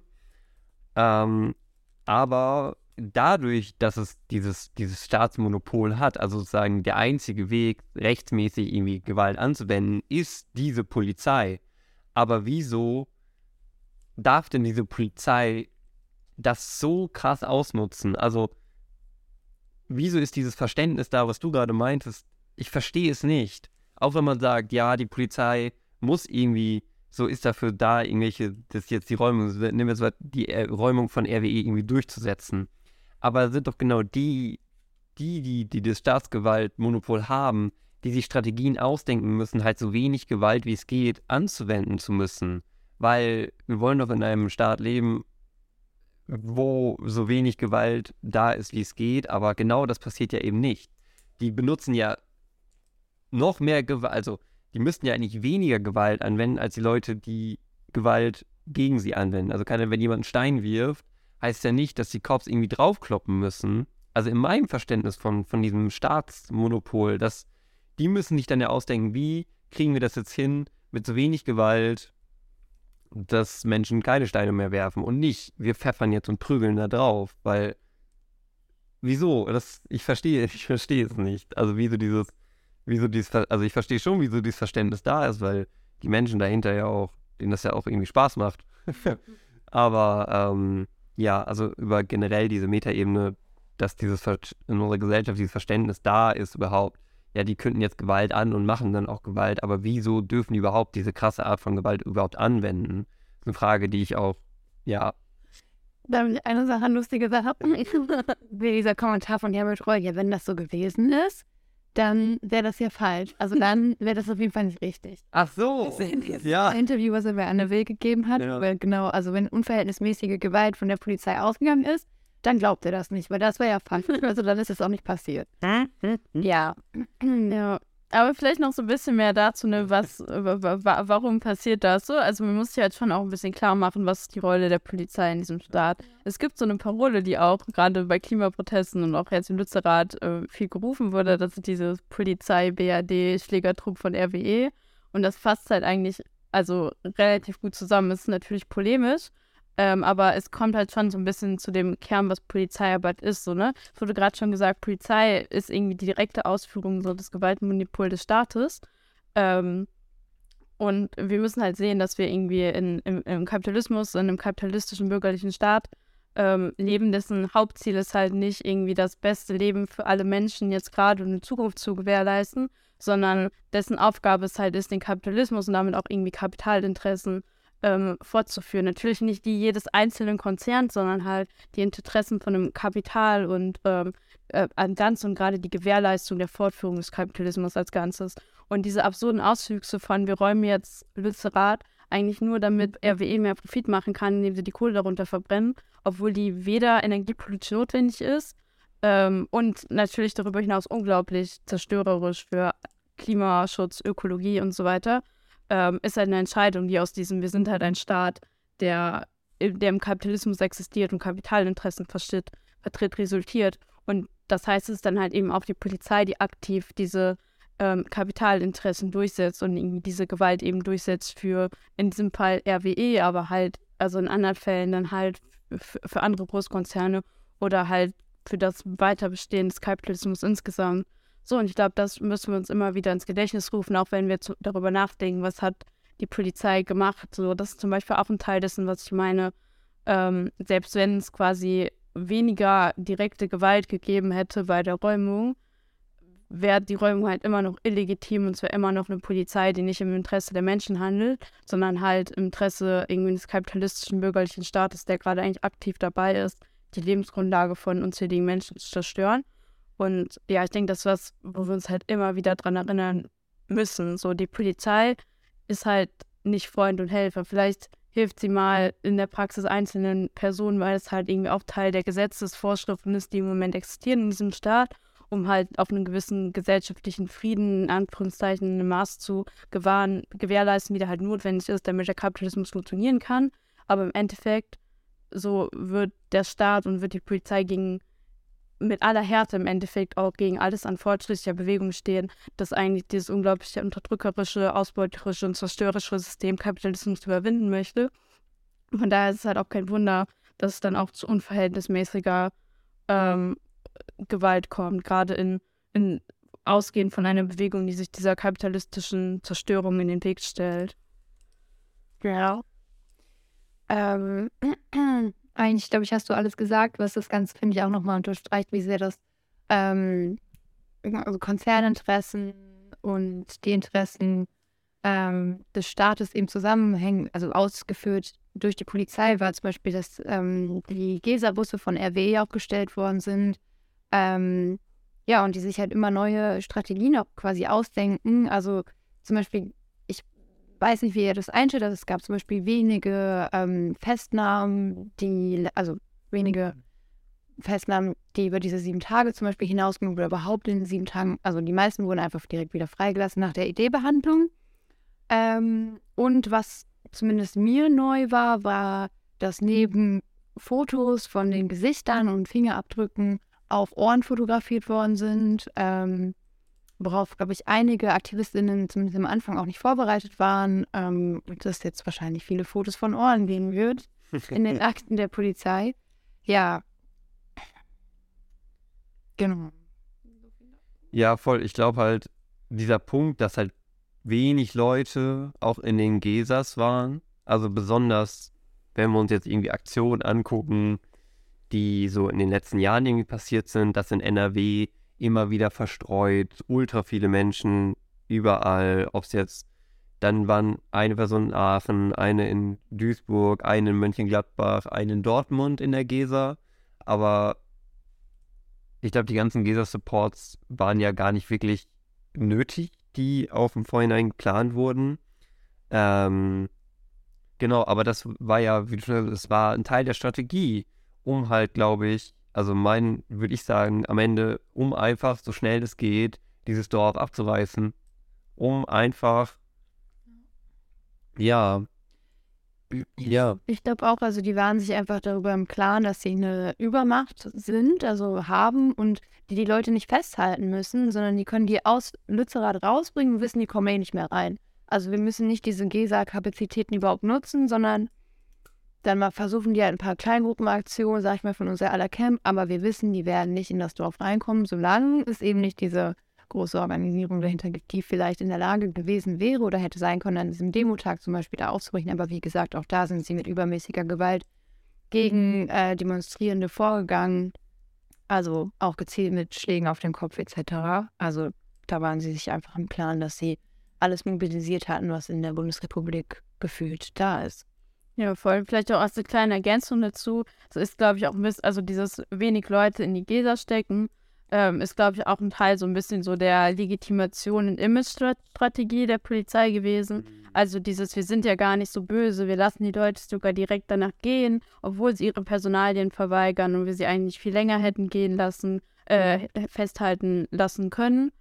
Das war jetzt kein richtiger Satz, aber egal, ihr wisst, was ich meine.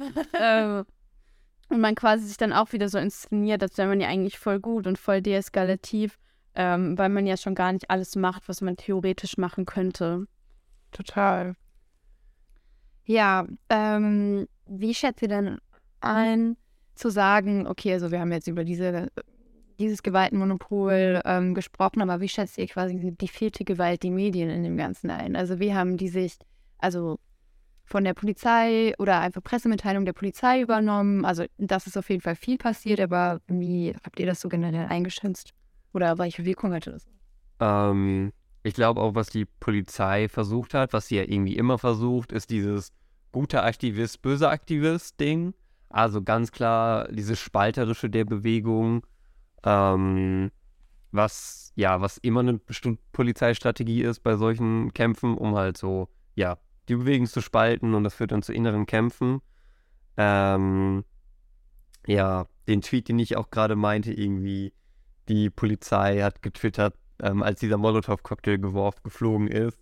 Und dann halt irgendwie so getwittert wurde, ja, bitte unterlassen Sie das Werfen von Molotow-Cocktail so auf Twitter.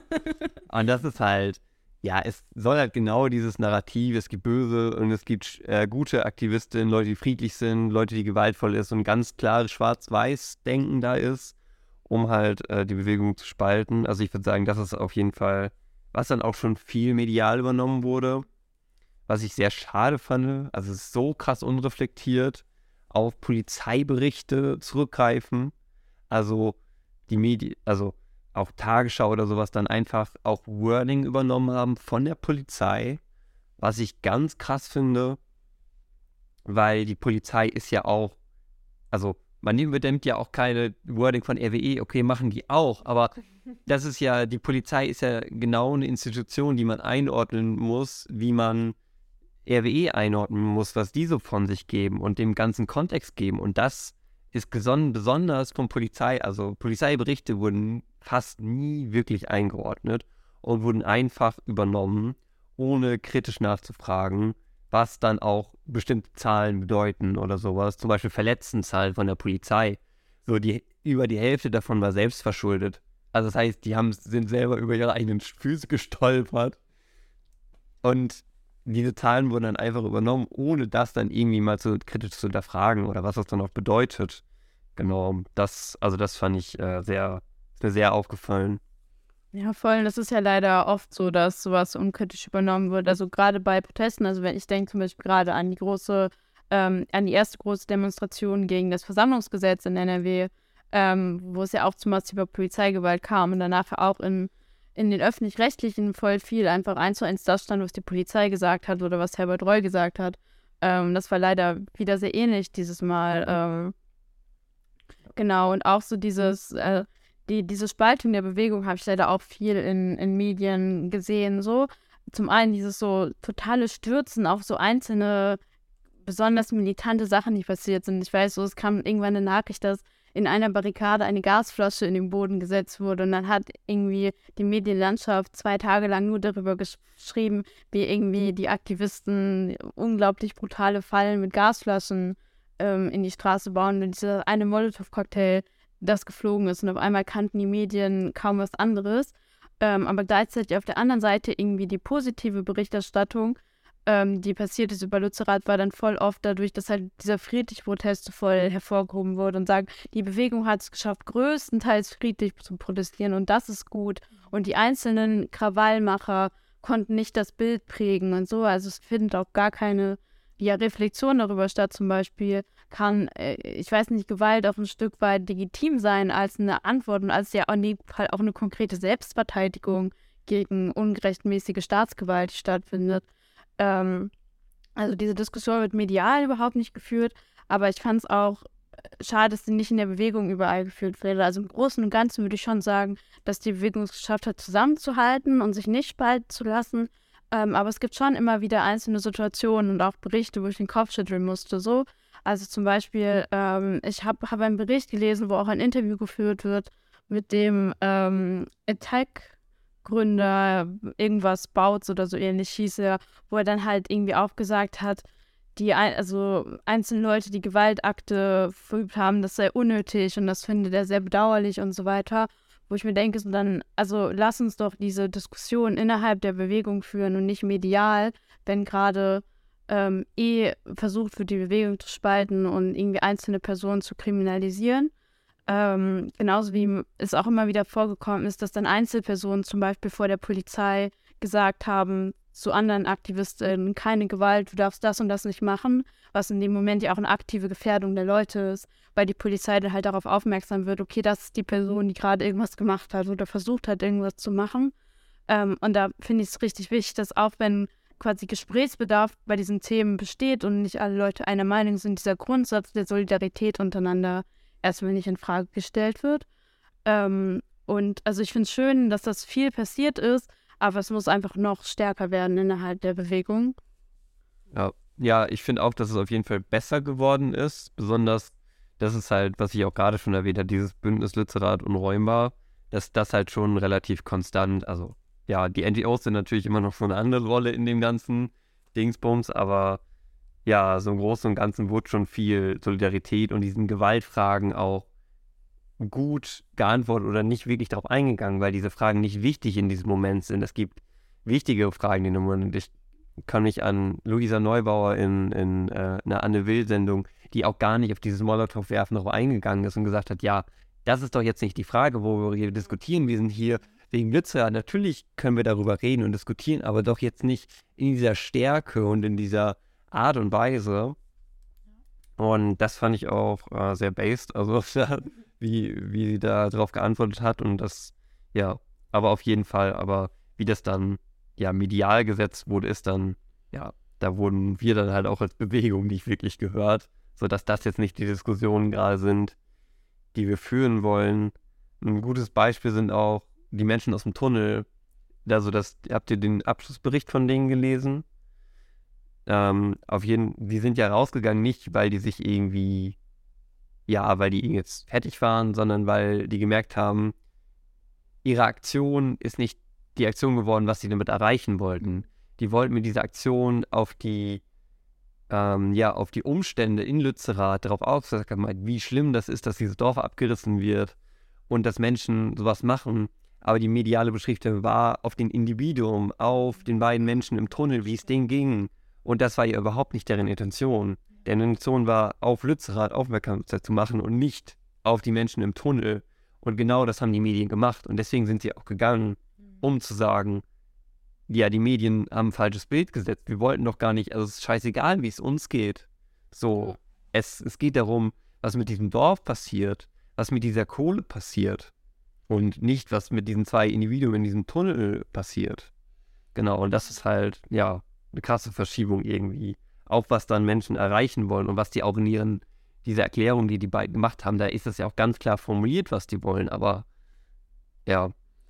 Ja, das fand ich auch sehr schade insgesamt, dass also viel mehr darüber geschrieben wurde, welche Protestform passiert gerade, mhm. ähm, anstatt dass darüber geschrieben wurde, was auch gerade, also Lützerath bedeutet. Und es bedeutet, dass dieses Dorf ähm, abgebaggert wird. So, ich finde es wichtig, diese Militanzdebatten zu führen innerhalb der Bewegung und da weiterzukommen. Ähm, ich finde es auch wichtig, die Debatten über die Polizeigewalt zu führen, weil uns damit gezeigt wird, ähm, was der Charakter dieses Staats ist und äh, wir uns als Bewegung die Frage stellen müssen, welche Antworten wir darauf geben. Ähm, aber dass gerade in dem, in dem Moment der Räumung dieses Thema, wo, worum geht es eigentlich inhaltlich und welche unglaublich katastrophalen Folgen hat das, wenn diese Kohle verbrannt wird, ähm, nicht mehr thematisiert wurde. Und das ist ja auch irgendwie eine Ablenkungs- und eine Legitimationsstrategie. Weil wenn wirklich die Fakten auf den Tisch liegen, ist halt für jeden klar, das darf nicht passieren, was gerade im Literat passiert. Aber dadurch, dass dann halt äh, Themen aufgemacht werden, wo man viel eher kontroverse Debatten drüber führen kann, ähm, wird halt von der eigentlichen Frage abgelenkt. Und das nützt ja gerade RWE. Äh, ne? Und deswegen ist ja zum Beispiel auch kein Wunder, dass dann irgendwie so große Zeitungen wie die Bild so äh, riesige Hetzkampagnen gegen Klimaaktivistinnen fahren, ähm, anstatt irgendwie einmal über die Klimakrise zu berichten. So, weil zum Beispiel die Bild-Zeitung halt eine Zeitung ist, die also sehr, sehr aktiv Kapitalinteressen verteilt in diesem Land ähm, und, und, damit auch ihre eigenen. Ähm, ja, also das, das fand ich auch und da frage ich mich auch zum Teil, wie, wie wir zum Beispiel als Bewegung so den Weg dazwischen finden müssen. So, ich fand zum Beispiel auch gut, dass so viel Polizeigewalt dokumentiert werden wurde von der Bewegung, weil wenn wir das nicht machen, wird das kaum jemand anderes für uns machen. Ähm, aber gleichzeitig hatte ich zum Beispiel das Gefühl, dass auch zum Teil in der Berichterstattung ähm, aus der Bewegung selbst diese Fragen ein Stück weit in den Hintergrund geraten sind, ab einem gewissen Punkt. Und da frage ich mich, ich habe jetzt auch noch keine so klare Antwort zu, wie man zum Beispiel den Mittelweg dazwischen findet und wann man den Fokus am besten darauf setzt und darauf setzt. Das fände ich zum Beispiel auch ein interessantes Thema. Ja, voll. Aber es gab halt auch so Punkte, die halt zum Beispiel, fand ich, auch so gar nicht thematisiert wurden. Ähm, also auch so. Also ich finde deinen Punkt voll gut und da ich, bin ich jetzt gerade überlegen, ob ich diesen Punkt überhaupt anbringen soll, weil das ja auch wieder so ein bisschen vom Thema ablenkt, so weil es ja darum geht, was mit Lützerath irgendwie ist und nicht, was irgendwie mit den Individuen passiert. Ähm, ja, weil ich zum Beispiel daran denken musste, wie halt Menschen mit dem Bus nach einer Ideebehandlung in die Eifel gefahren wurden und da irgendwie ohne Essen und Trinken ausge ausgelassen wurden. Ähm, ja, ist halt irgendwie ein Beispiel der Polizeigewalt, aber am Ende, ja, füllt es ja nur dieses Gesamtbild der Polizeigewalt, was halt medial nicht wirklich aufgearbeitet wurde, was ich auch echt schockierend fand. Ich weiß nicht, wenn du, wenn du jetzt erzählst, ja, ich wurde nur mit einem Bus drei Stunden, äh, zwei Stunden, eine Stunde, 100 Kilometer weit weg gefahren. Ich wusste nicht, wo es hingeht. Hatte seit sechs Stunden nichts mehr zu essen und zu trinken. Dann, ja, klingt nach einer Entführung, aber wenn es dann die Polizei plötzlich im Spiel ist, ist es so, interessiert keinen mehr. Und das finde ich einfach krass. Ähm, ja, aber wie du schon sagtest, ist es ja, wir müssen da irgendwie einen Mittelweg finden, auch als Bewegung, dann nicht auf diese Individualereignisse, sondern das Große und Ganze irgendwie zu thematisieren. Ähm, ja. Ja, also ich finde, also wie gesagt, ich finde es auch schwierig, so ich würde das auch gar nicht so klar abgrenzen, Mhm. so, weil es ist ja schon auch wichtig, so die Willkür der Polizei und des Staates zu zeigen. So zum einen, also weil es halt viel in den Leuten auslöst und auch ein Mobilisierungspotenzial hat, aber weil es halt auch einfach zeigt, was falsch läuft. So, warum werden die Leute, die gerade versuchen, so ähm, unseren Planeten zu verteidigen, mit Polizeigewalt und Schikanen überzogen? Also ist ja auch voll die relevante Frage zu stellen. Ich frage, also deswegen ist für mich gerade voll die offene Frage, wie findet man den Weg, sowohl das anzuprangern, aber auch quasi zu zeigen, was bedeutet die Kohleverstromung. Und ich glaube, das ist einfach was, was wir auch ein Stück weit noch finden müssen und uns auch fragen können, wie können wir das verbinden. Einfach, ja. Ja, voll. Also ich denke, also ich stimme da voll zu, weil ich glaube, ein Stück weit brauchte man auch eine Antwort darauf, weil eben die Medien, selbst diejenigen, die halt vor Ort waren und es auch selbst gesehen haben, ähm, sehr, sehr stark dazu beigetragen haben, dass die strukturelle Polizeigewalt mit militanten Aktionsformen irgendwie gleichgesetzt worden sind und dadurch irgendwie die Gewalt auf der Seite der Polizei legitimiert worden ist. Also dass man darauf irgendwie eine Antwort braucht und sagt, okay, das können wir so nicht stehen lassen, ist irgendwie voll logisch und klar. Ähm, ich glaube, aber an sich ist es halt, also hat es halt auch eben gezeigt, dass eben nicht nur Medien, jetzt die Bild, sondern generell auch äh, öffentlich-rechtliche Sender ähm, einfach sehr krass von dieser bürgerlichen Ideologie, wie du sie beschrieben hast, halt beeinflusst sind und man sich vielleicht davon auch irgendwie ein Stück weit verabschieden muss. Also klar ist die Presse, wie wir irgendwie schon mal angesprochen hatten, auch ein Stück weit Sicherheits-, also Aspekt gewesen für uns, so als AktivistInnen, zu sagen, okay, die Presse ist da, die Polizei hält sich mehr zurück. Aber auch da, also selbst bei dem Punkt muss man auch sagen, haben die Bullen auch auf ähm, JournalistInnen geschlagen. Also im Endeffekt war das jetzt auch nur bei so Großereignissen, wo wirklich sehr, sehr viel Presse anwesend war, der Fall. Aber dass man halt echt sagt, okay, wir müssen vielleicht echt irgendwie unseren eigenen Weg finden, wie wir ähm, uns vermitteln können, weil die Medien werden das nie in dem, nie so weit tun, wie wir es wollen oder wie wir es für richtig finden, so, also für richtig halten. Also ich finde, das hat auf jeden Fall das gezeigt, weil selbst bei Journalistinnen, wo ich dachte, okay, korrekt, dass ihr da seid und voll gut, dass ihr eben das gerade ähm, festhaltet, was hier passiert, war im Endeffekt so, ja, okay, ihr hättet auch nicht da sein können, das wäre vielleicht hilfreicher gewesen. Ja, voll. Ähm, was ich dazu noch gedacht habe, ist gerade zum Beispiel bei der Großdemo mit allen Menschen, die ich gesprochen habe, die so da waren und diese Polizeigewalt wirklich erlebt haben, auch ein ganz anderes Bild davon plötzlich hatten, von dieser ganzen Situation. Auch Menschen, die das erste Mal vielleicht auf einer Demo waren und dann dort bei der Großdemo an dem Samstag waren, auch dann gesehen haben, wie brutal und gewaltvoll die Polizei ist und dann wirklich auch geschockt davon waren. Und ich dann auch gefragt habe, ob Medien dieses, dieses Gefühl überhaupt vermitteln können. Ob, weil, also was ich halt so mitbekomme, ist Leute, die da waren und wirklich auf dann vor ihnen wurde plötzlich jemand auf den Kopf geschlagen, so ohne Grund oder so, und die halt vorher noch nie Polizeikontakt hatten, dann auch wirklich geschockt waren im Vergleich zu was man in den Medien sieht und was die dann auch selber erlebt haben. Und ich glaube, das war halt, ja, also es ist krass, ist, also es ist gut, dass so viele Menschen das auch gesehen haben und diese Gewalt auch gesehen haben, miterlebt haben. Also ich möchte das auf gar keinen Fall irgendwie verherrlichen, dass es gut ist, aber es hilft auf jeden Fall, diese, das aufzudecken, was halt irgendwie schlecht läuft.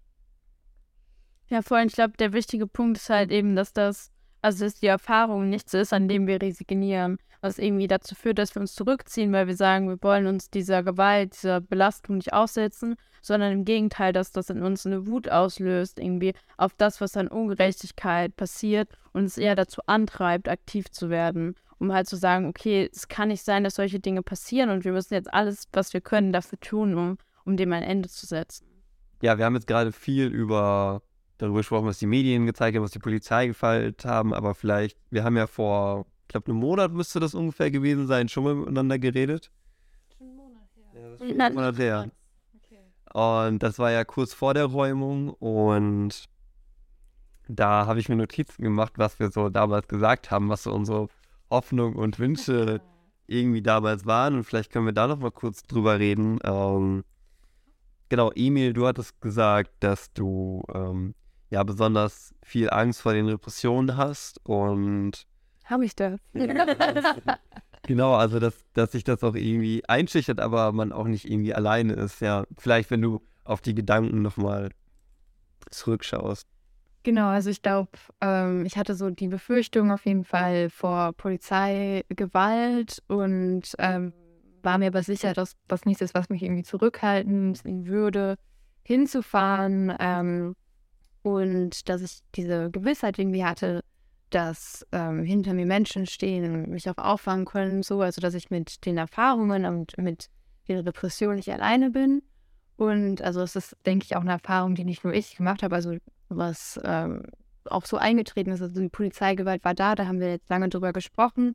Ähm, aber ich bin mit den Auswirkungen, die jetzt erstmal so stattfinden, auch mental stattfinden, nicht alleine. Also es gibt unglaublich viele Angebote in Städten, sich auszutauschen, darüber zu sprechen, so Nachbesprechungen auch.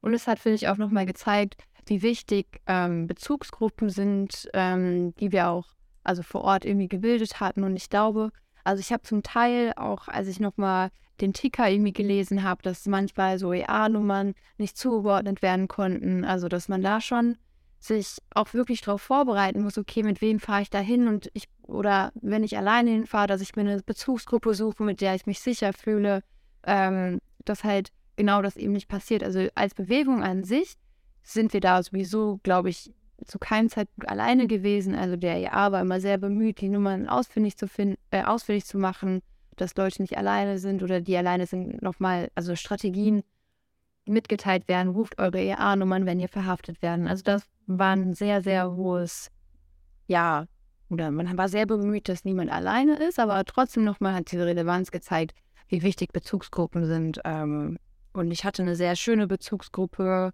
mit der ich mich sehr wohl gefühlt habe. Und deswegen habe ich mich eigentlich die ganze Zeit sehr sicher gefühlt. Ja, ja das klingt doch sehr schön. Ja. ja. Also, ja. Genau. Ähm, ja, ich hatte so ein bisschen die Angst so, also auch was du gerade meint, irgendwie, dass Menschen lange in Haft sind, ähm, weil wir ja darüber gesprochen haben, dass das nicht so eingetreten ist, glücklicherweise. Ähm, ja, aber auch so, meine Angst war so ein bisschen so, oder ja, wo steht die Klimabewegung jetzt irgendwie danach, weil meine Bedenken waren so, ja, Lützerath war so der Punkt, wo sich alle vereint haben, was ich auch gerade meinte, dieses Lützerath und Räumer Festival und ähm, ja, da sprechen wir ja gleich auch noch ein bisschen drüber, so, wo geht die Klimabewegung irgendwie hin? Schafft sie sich jetzt nochmal die Kraft aus dieser ganzen Räumung zu nehmen und sich zu verbünden und viel stärker rauszugehen, als sie vorher war. Genau, und da habe ich gerade eigentlich ein ganz gutes Gefühl. Ähm, genau. Ja, ein anderer Punkt ist noch, dass ich auch schon Angst hatte, dass es wirklich schlimm wird. ähm, und ja, persönlich für mich war es auch sehr schlimm. Mhm. Also war sehr niedergeschlagen. Literat jetzt gefallen ist, aber ähm, ja, diese Hoffnung, dass die Klimabewegung sich nicht verliert und stark daraus geht, äh, genau, ja. und mich. Und ich finde, das ist auf jeden Fall was, was man gerade sehr stark sieht. Also so ein sehr starkes Zusammenrücken der Klimabewegung. Also mehr so, okay, das war eine Erfahrung, wir wollen, dass sowas nicht nochmal passiert. Wie können wir das verhindern? Wie können wir uns besser organisieren? Also ich habe das Gefühl, zumindest hier in unserer Umgebung, ich habe jetzt nicht den Überblick über ganz Deutschland so, aber sieht man sehr viele Strategietreffen, sehr viele ähm, Diskussionsrunden, die gerade anstehen. Also ich finde, man das genaue Gegenteil ist eigentlich der Fall. Also diese Befürchtung, dass die Bewegung auseinanderfällt, ja, ist eigentlich nichts, was ich gerade zumindest in diesem Moment wahrnehme. Ich habe da ein ganz schönes Zitat in einem Text gelesen zu der ganzen Lützerath-Sache, so ähm, bei der Großdemo an dem Samstag standen ja wirklich sehr viele vor den Toren Lützerath und dann, also ja, wann, also nächstes Mal könnte der Moment sein, wo wir es halt schaffen, wo wir diesen Kampf gewinnen, weil wir waren schon so viele, wir waren schon so stark und das kann uns jetzt nur noch mehr motivieren, so. Vielleicht auch nicht das nächste Mal, aber das übernächste Mal. Irgendwann ist dieser Zeitpunkt, wo wir als Bewegung stärker sind und gewinnen und die Kämpfe uns unsere, unsere ja, Orte zurückerobern. Ja. Ja, voll. Ich denke, das ist so eine der wichtigsten Sachen, dass wir halt Lützerath als eine Aufgabe verstehen. Ähm, halt jetzt, da es geräumt ist, umso mehr als, als, als eine Aufgabe halt, die Antworten zu finden, die im Moment noch nicht gefunden sind. Wir können nicht hier sitzen und sagen, uns fehlt die Antwort, wir wissen nicht, wie es weitergeht. Wenn wir nicht wissen, wie es weitergeht, dann müssen wir uns hinsetzen und Vorschläge erarbeiten, Strategiepapiere schreiben, Diskussionen führen und halt einen Weg finden, wie es weitergeht. Wenn wir feststellen, wir waren nicht genug Leute, dann stellen wir uns die Frage, wie schaffen wir es, dass genug Leute da sind? Wenn wir zum Beispiel merken, okay, Unterstützung aus der Arbeiterinnenschaft wäre eigentlich das, was die Klimabewegung braucht, dann sollten wir uns die Frage stellen, wie wir das organisieren können. Oder wenn wir feststellen, okay, ähm, die Verteidigung des Dorfes war nicht sinnvoll genug organisiert, dann müssen wir uns die Frage stellen, wie können wir diese Strategien und diese Organisationsform ausarbeiten. Also ich glaube, wir müssen wirklich lernen, ähm, solche Orte wie Lützerath nicht als eine Niederlage zu verstehen, sondern als einen Auftrag an, ähm, an eine weitere Bewegung. Das heißt auch einen Auftrag an uns selbst. Weil im Endeffekt sind wir die Bewegung und wir können nicht darauf warten, dass jemand anderes für uns die Sachen in die Hand nimmt, sondern wir müssen die Sachen selbst in die Hand nehmen. Und irgendwie ja, deswegen uns, uns auch selbst reflektieren, tun wir eigentlich alles gerade, was in unserer Macht steht, was möglich für uns ist? Oder wo ziehen wir uns zurück auf das, was bequem ist und das, was wir gelernt haben, anstatt irgendwie damit zu brechen, den nächsten Schritt nach vorne zu gehen? Ähm, wo hat uns irgendwie der Protest in Lützerath auch unsere Schwächen, unsere Grenzen gezeigt? So, also zum Beispiel, wo war ich gehemmt von so einer diffusen Angst, die eigentlich keinen, keinen Boden hat, was zu machen? und wie kann ich die überwinden? Wo war ich vielleicht auch individualistisch? Wo habe ich zum Beispiel nicht auf meine Bezugsgruppe gehört, sondern habe äh, das gemacht, worauf ich gerade Bock hatte, anstatt mir Gedanken darüber zu machen, was gerade ähm, kollektiv irgendwie das Sinnvollste ist.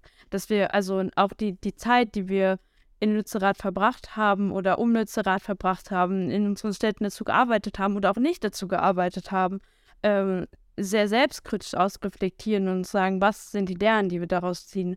Weil diese ganzen großen Ziele von die Bewegung wachsen lassen, Lützerath die weiter und so weiter, ähm, sind halt Dinge, die wir im Endeffekt selbst um, umsetzen müssen und dass wir darin ja diese Ernsthaftigkeit und diesen Auftrag sehen, das finde ich sehr, sehr wichtig. Und ich sehe auch viele Orte, an denen das heute schon, also schon passiert. So überall sind die Diskussionsrunden aufgeploppt nach Lützerath. Da wird ein Strategiepapier geschrieben, da wird es gerade entwickelt und so weiter.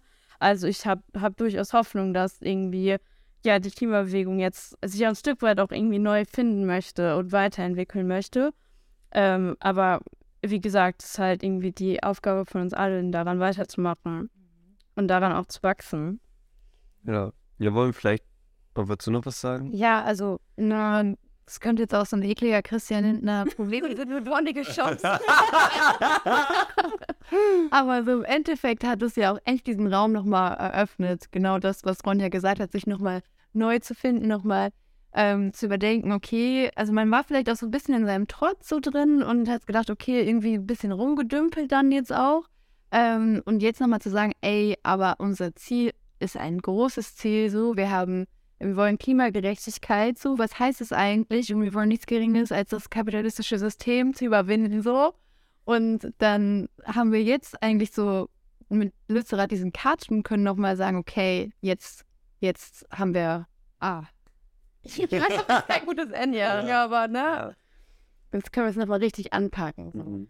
Ja, und da halt auch irgendwie in der Lage sein, irgendwie aus aktuellen und auch historischen Erfahrungen zu lernen. So, also wir müssen in vielen Punkten das Rad nicht neu erfinden, sondern wir können viel davon lernen, was soziale Bewegungen in der Vergangenheit erreicht haben, wie die sich organisiert haben, ähm, wie Kämpfe geführt wurden, sei das jetzt Kämpfe gegen den Faschismus, Kämpfe ähm, für die Befreiung der Frau und so weiter. Also wirklich irgendwie auch aus der Breite historischer Erfahrung lernen und uns anschauen, okay, was können wir wie heute auf uns anwenden, so. Ähm, und ja, also so Beispiele aus den verschiedensten Ecken finden. So zum Beispiel äh, die Gezi-Park-Proteste 2013 ähm, in der Türkei sind ein sehr starkes Beispiel dafür, wie, wie Ökologiebewegung unter bestimmten Umständen eigentlich die gesamte Gesellschaft mitreißen können und uns das zum Beispiel anschauen und die Frage ähm, stellen, wel welcher Stein hatte eigentlich welchen Roll ins Rollen gebracht, was wurde da gemacht, wie kann man das auf die Situation, die wir zum Beispiel heute in Europa haben, die sehr anders ist. Aber was kann man zum Beispiel übertragen? Was lernen wir aus der Revolution in Rojava zum Beispiel? Was lernen wir aus dem Widerstand der Zapatistas? Dass wir das halt wirklich kontinuierlich aufgreifen und ja, also, ne, und dieses irgendwie aus den Kämpfen lernen, diese internationale Solidarität nicht einfach nur ein leeres Wort ist, sondern wir auch das wieder als eine Aufgabe für uns verstehen, uns irgendwie wirklich mit diesen Dingen auseinanderzusetzen. Und das ist irgendwie Arbeit und das ist auch hart, aber und wir werden in diesen Diskussionen auch hart miteinander diskutieren müssen, aber ich glaube, das ist unglaublich wichtig. ähm, dass wir uns auch diesen Aufgaben widmen und diesen Aufgaben stellen. Ähm, und gerade wenn wir auf diesen Punkt internationale Solidarität schauen, dass wir uns zum Beispiel auch anschauen, ähm, was sind die, die Entwicklungen, die gerade jetzt insgesamt international ähm, passieren und so auch auf die frühzeitig vorbereiten. Also wir sehen sowohl in Deutschland als auch international ähm, zum Beispiel eine, ein Erstarken von faschistischen Kräften und auch von irgendwie Reaktionen ähm, im Staat, sei das jetzt irgendwie faschistische ähm, Regierungen in Italien, ähm, ja, die, die äh, weitere äh, ähm, ja, Stärkung von Rechtsextremen irgendwie in verschiedenen osteuropäischen Ländern irgendwie, aber auch zum Beispiel die, die, die Wahl in Frankreich, wo ja auch irgendwie eine rechtsextreme Partei fast äh, die stärkste Kraft geworden ist, oder ähm, auch die Entwicklungen, die wir Deutschland sehen, nicht nur hinsichtlich irgendwie der Zustimmung von, von der AfD, sondern zum Beispiel, was auch an Aufrüstung passiert, äh, nicht nur der Bundeswehr, sondern auch des Polizeistaats. Also in Berlin gab es äh, Ende letztes Jahr Riot-Trainings für die Polizei, wo quasi der Polizei beigebracht werden sollte, wie gehen wir, wie schlagen wir Volksaufstände nieder im Grunde. Ähm, in Atlanta in den USA wird mit, mit Cop City soll ein Megaprojekt gebaut werden, irgendwie mitten im Wald, wo halt wirklich abgeschottet ja auch, auch nochmal auf einem ganz anderen Niveau, dieses Training von, wie schlage ich Proteste möglichst effizient, möglichst brutal niedergeübt werden soll. Das ist halt zum Beispiel in einem der, der Bundesstaaten der USA, wo, wo ja auch die Black Lives Matter-Bewegung ähm, sehr, sehr stark war und dass irgendwie dieses brutale Niederschlagen nicht nur eine abstrakte Zukunft ist, sondern auch schon eine brutale Realität, haben wir zum Beispiel auch da gesehen, als ähm, auch vor, vor wenigen Wochen ähm, ähm, dort ein ein, ja, ein, eine Person in diesem Widerstand ähm, wirklich einfach hinterrücks von der Polizei ermordet worden ist. Ähm, und ja, dass wir auch diese Entwicklung erkennen und uns darauf vorbereiten. Ähm, ja, weil diese Tendenzen gibt es global. Natürlich haben wir nicht die gleichen Umstände im Moment in Deutschland, wie wir die in den USA haben oder wie wir die in der Türkei haben. Aber wir sehen halt schon Entwicklungen durch die Gesetzesverschärfung, durch die Aufrüstung der Polizei zum Beispiel und dass wir auch ein bisschen ja in der Lage sind zu analysieren, was passiert gerade und, und wie kommt es auch dazu. Also wir leben in einer Zeit, in der sich irgendwie die Widersprüche des Kapitalismus zuspitzen, in der der Kapitalismus nicht mehr in der Lage ist, sich selbst neu zu erfinden, in der die Krisen des Kapitalismus keine schöpferische Kraft, sondern eigentlich nur eine zerstörerische Kraft haben, ähm, was halt sowohl für uns bedeutet, unsere ja, Aufgabe als soziale Bewegung wahrzunehmen, aber halt auch bedeutet, dass der Staat sich darauf vorbereitet und ich glaube, das sind Dinge, die wir auch immer mit einfließen lassen müssen in genau diese Debatten, aber halt ohne uns davon einschüchtern zu lassen, sondern halt zu sagen, wir finden jetzt Antworten und sind vielleicht auch ausnahmsweise mal einen Schritt schneller als das der Staat ist, weil im Moment sind wir nicht so gut darin, einen Schritt schneller zu sein, aber das sollten wir. Ja, voll. Ja. Wir haben einen großen Bildungsauftrag auf jeden Fall so an uns selber und an unsere, unser Umfeld auch so dem gerecht zu werden auch, ja, ja. dahin zu kommen. Ja, voll zum Beispiel auch irgendwie historisch zu sehen, wie da das Kapital irgendwie gehandelt hat. Zum Beispiel, ich lese gerade ein Buch, ähm, das nennt sich Die Verheizte Heimat und das ist von 1985, also ungefähr vor 40 Jahren. Und es geht halt genau um diesen Kampf gegen RWE oder damals noch Rhein-Braun in dem rheinischen Braunkohlerevier und wie auch, du hast es, ich lese dieses Buch und denke mir die ganze Zeit so, dass Genau so ist die Argumentation heute. Zum Beispiel, der, dass der Tagebau Garzweiler 2 1998 von der rot-grünen Regierung damals in NRW ähm, Ja gesagt wurde, wurde mit der Energiesicherheit begründet. So, und jetzt stehen wir hier 25 Jahre später und reden immer noch von Energiesicherheit. So, also irgendwann ist doch mal der Punkt, wo wir Nein sagen. So, das, ihr könnt doch nicht 40 Jahre lang, wir brauchen Energiesicherheit, aber dann nicht so handeln, sondern hier einfach nur, es sind reine Kapitalinteressen. Hier geht es nicht um Energiesicherheit, hier geht es nur um die Kapitalinteressen von RWE, um die es schon immer nur ging. Es ging nie um Energiesicherheit.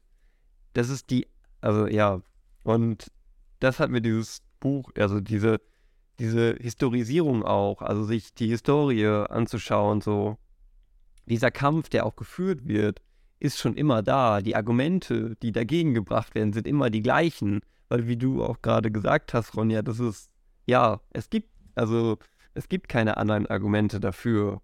So, das ist, die können immer nur das Gleiche sagen. Ja, vielleicht, vielleicht können wir dann noch mal so ein bisschen, ähm, wir haben ja gerade so ein bisschen über Strategien auch gesprochen, vielleicht auch noch mal so ein bisschen eine Perspektive geben, was die, also was besonders, was wir jetzt in unserem Denken, die deutsche Klimabewegung gerade so für Kämpfe irgendwie ansetzt, ähm, was dort so irgendwie Strategien sind, die sich, ja, vielleicht können wir da auch ein bisschen drüber diskutieren. Ähm, genau. Vielleicht kann ich einmal anfangen, so was so zum Beispiel mit Enfossil, Enfossil Occupy. Die haben ja im, im Herbst letzten Jahres oder jetzt auch immer mal wieder besetzen die Unis unter dem Namen.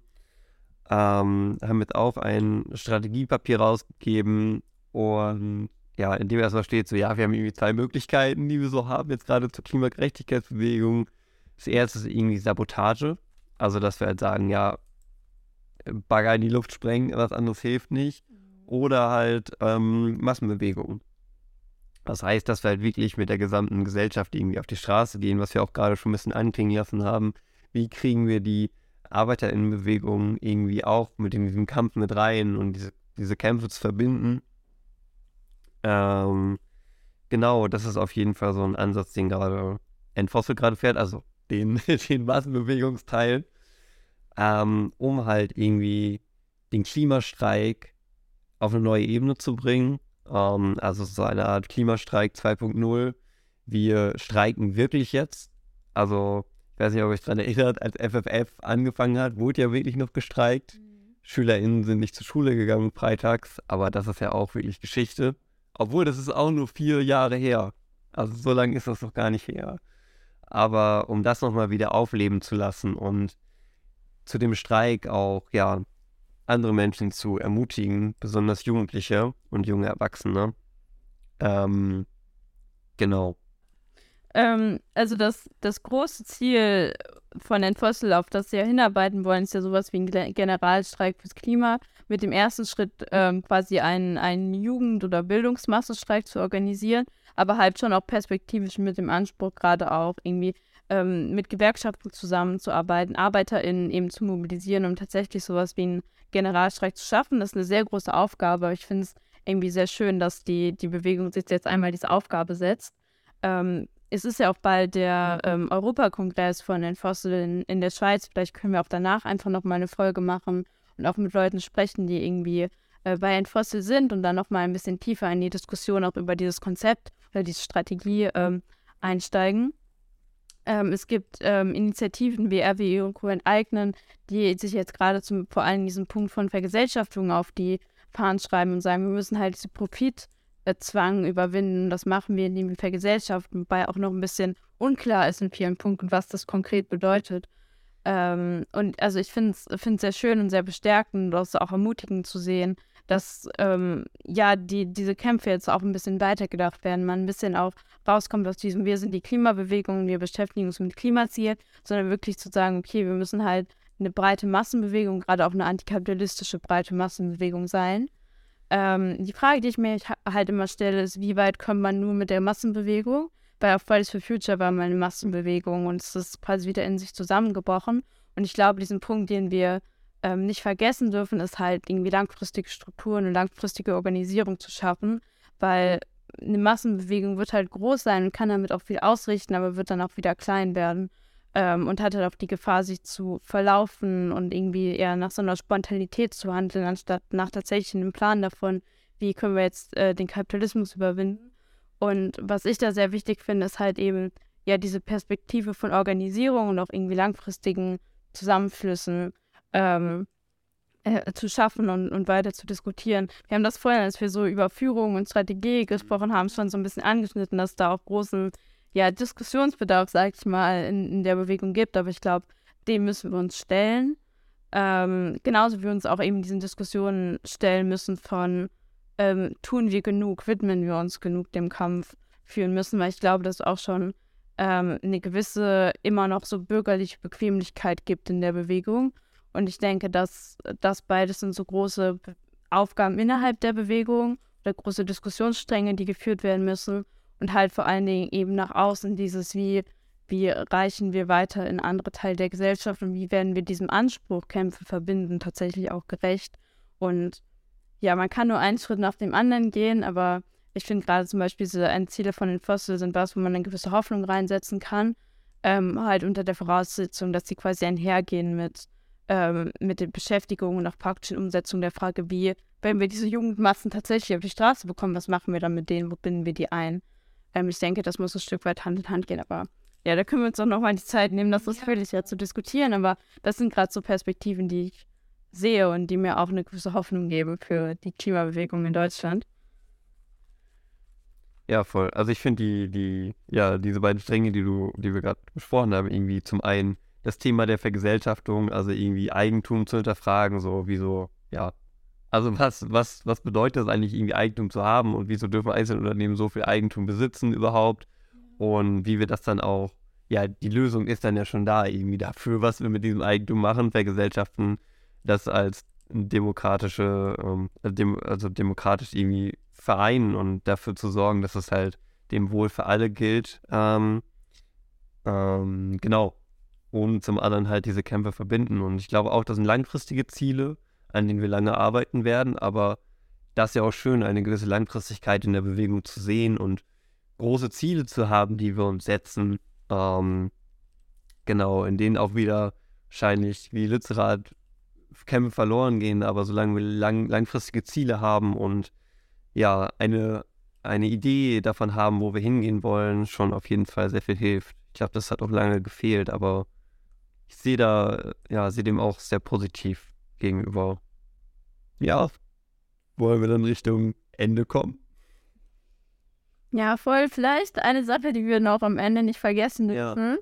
Die Kohle unter Lützerath ist noch im Boden und ja. wird wahrscheinlich auch so zwei, drei Jahre dauern, bis die abgebaggert ist. Also wenn man ein bisschen kurzfristiger denkt, ist das natürlich auch was, was wir nicht aus dem Blick verli verlieren dürfen. Das ist voll. Ja, definitiv. Definitiv. Solange diese Kohlebagger noch baggern, kämpfen wir natürlich auch noch dagegen.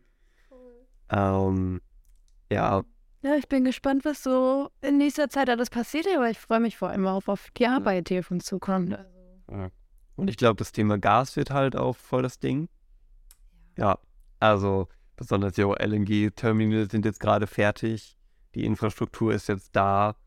Der Deal mit RWE, den die Grünen geschlossen haben, ähm, ist eigentlich ein Gaseinstiegsdeal. Also RWE wird versprochen, neue Gaskraftwerke zu bauen und die dann angeblich auf Sau die dann angeblich auf Wasserstoff umgestellt werden können, aber das natürlich auch, ja, keine zukunftsträchtige Musik. Ja, ja, aber gut, das.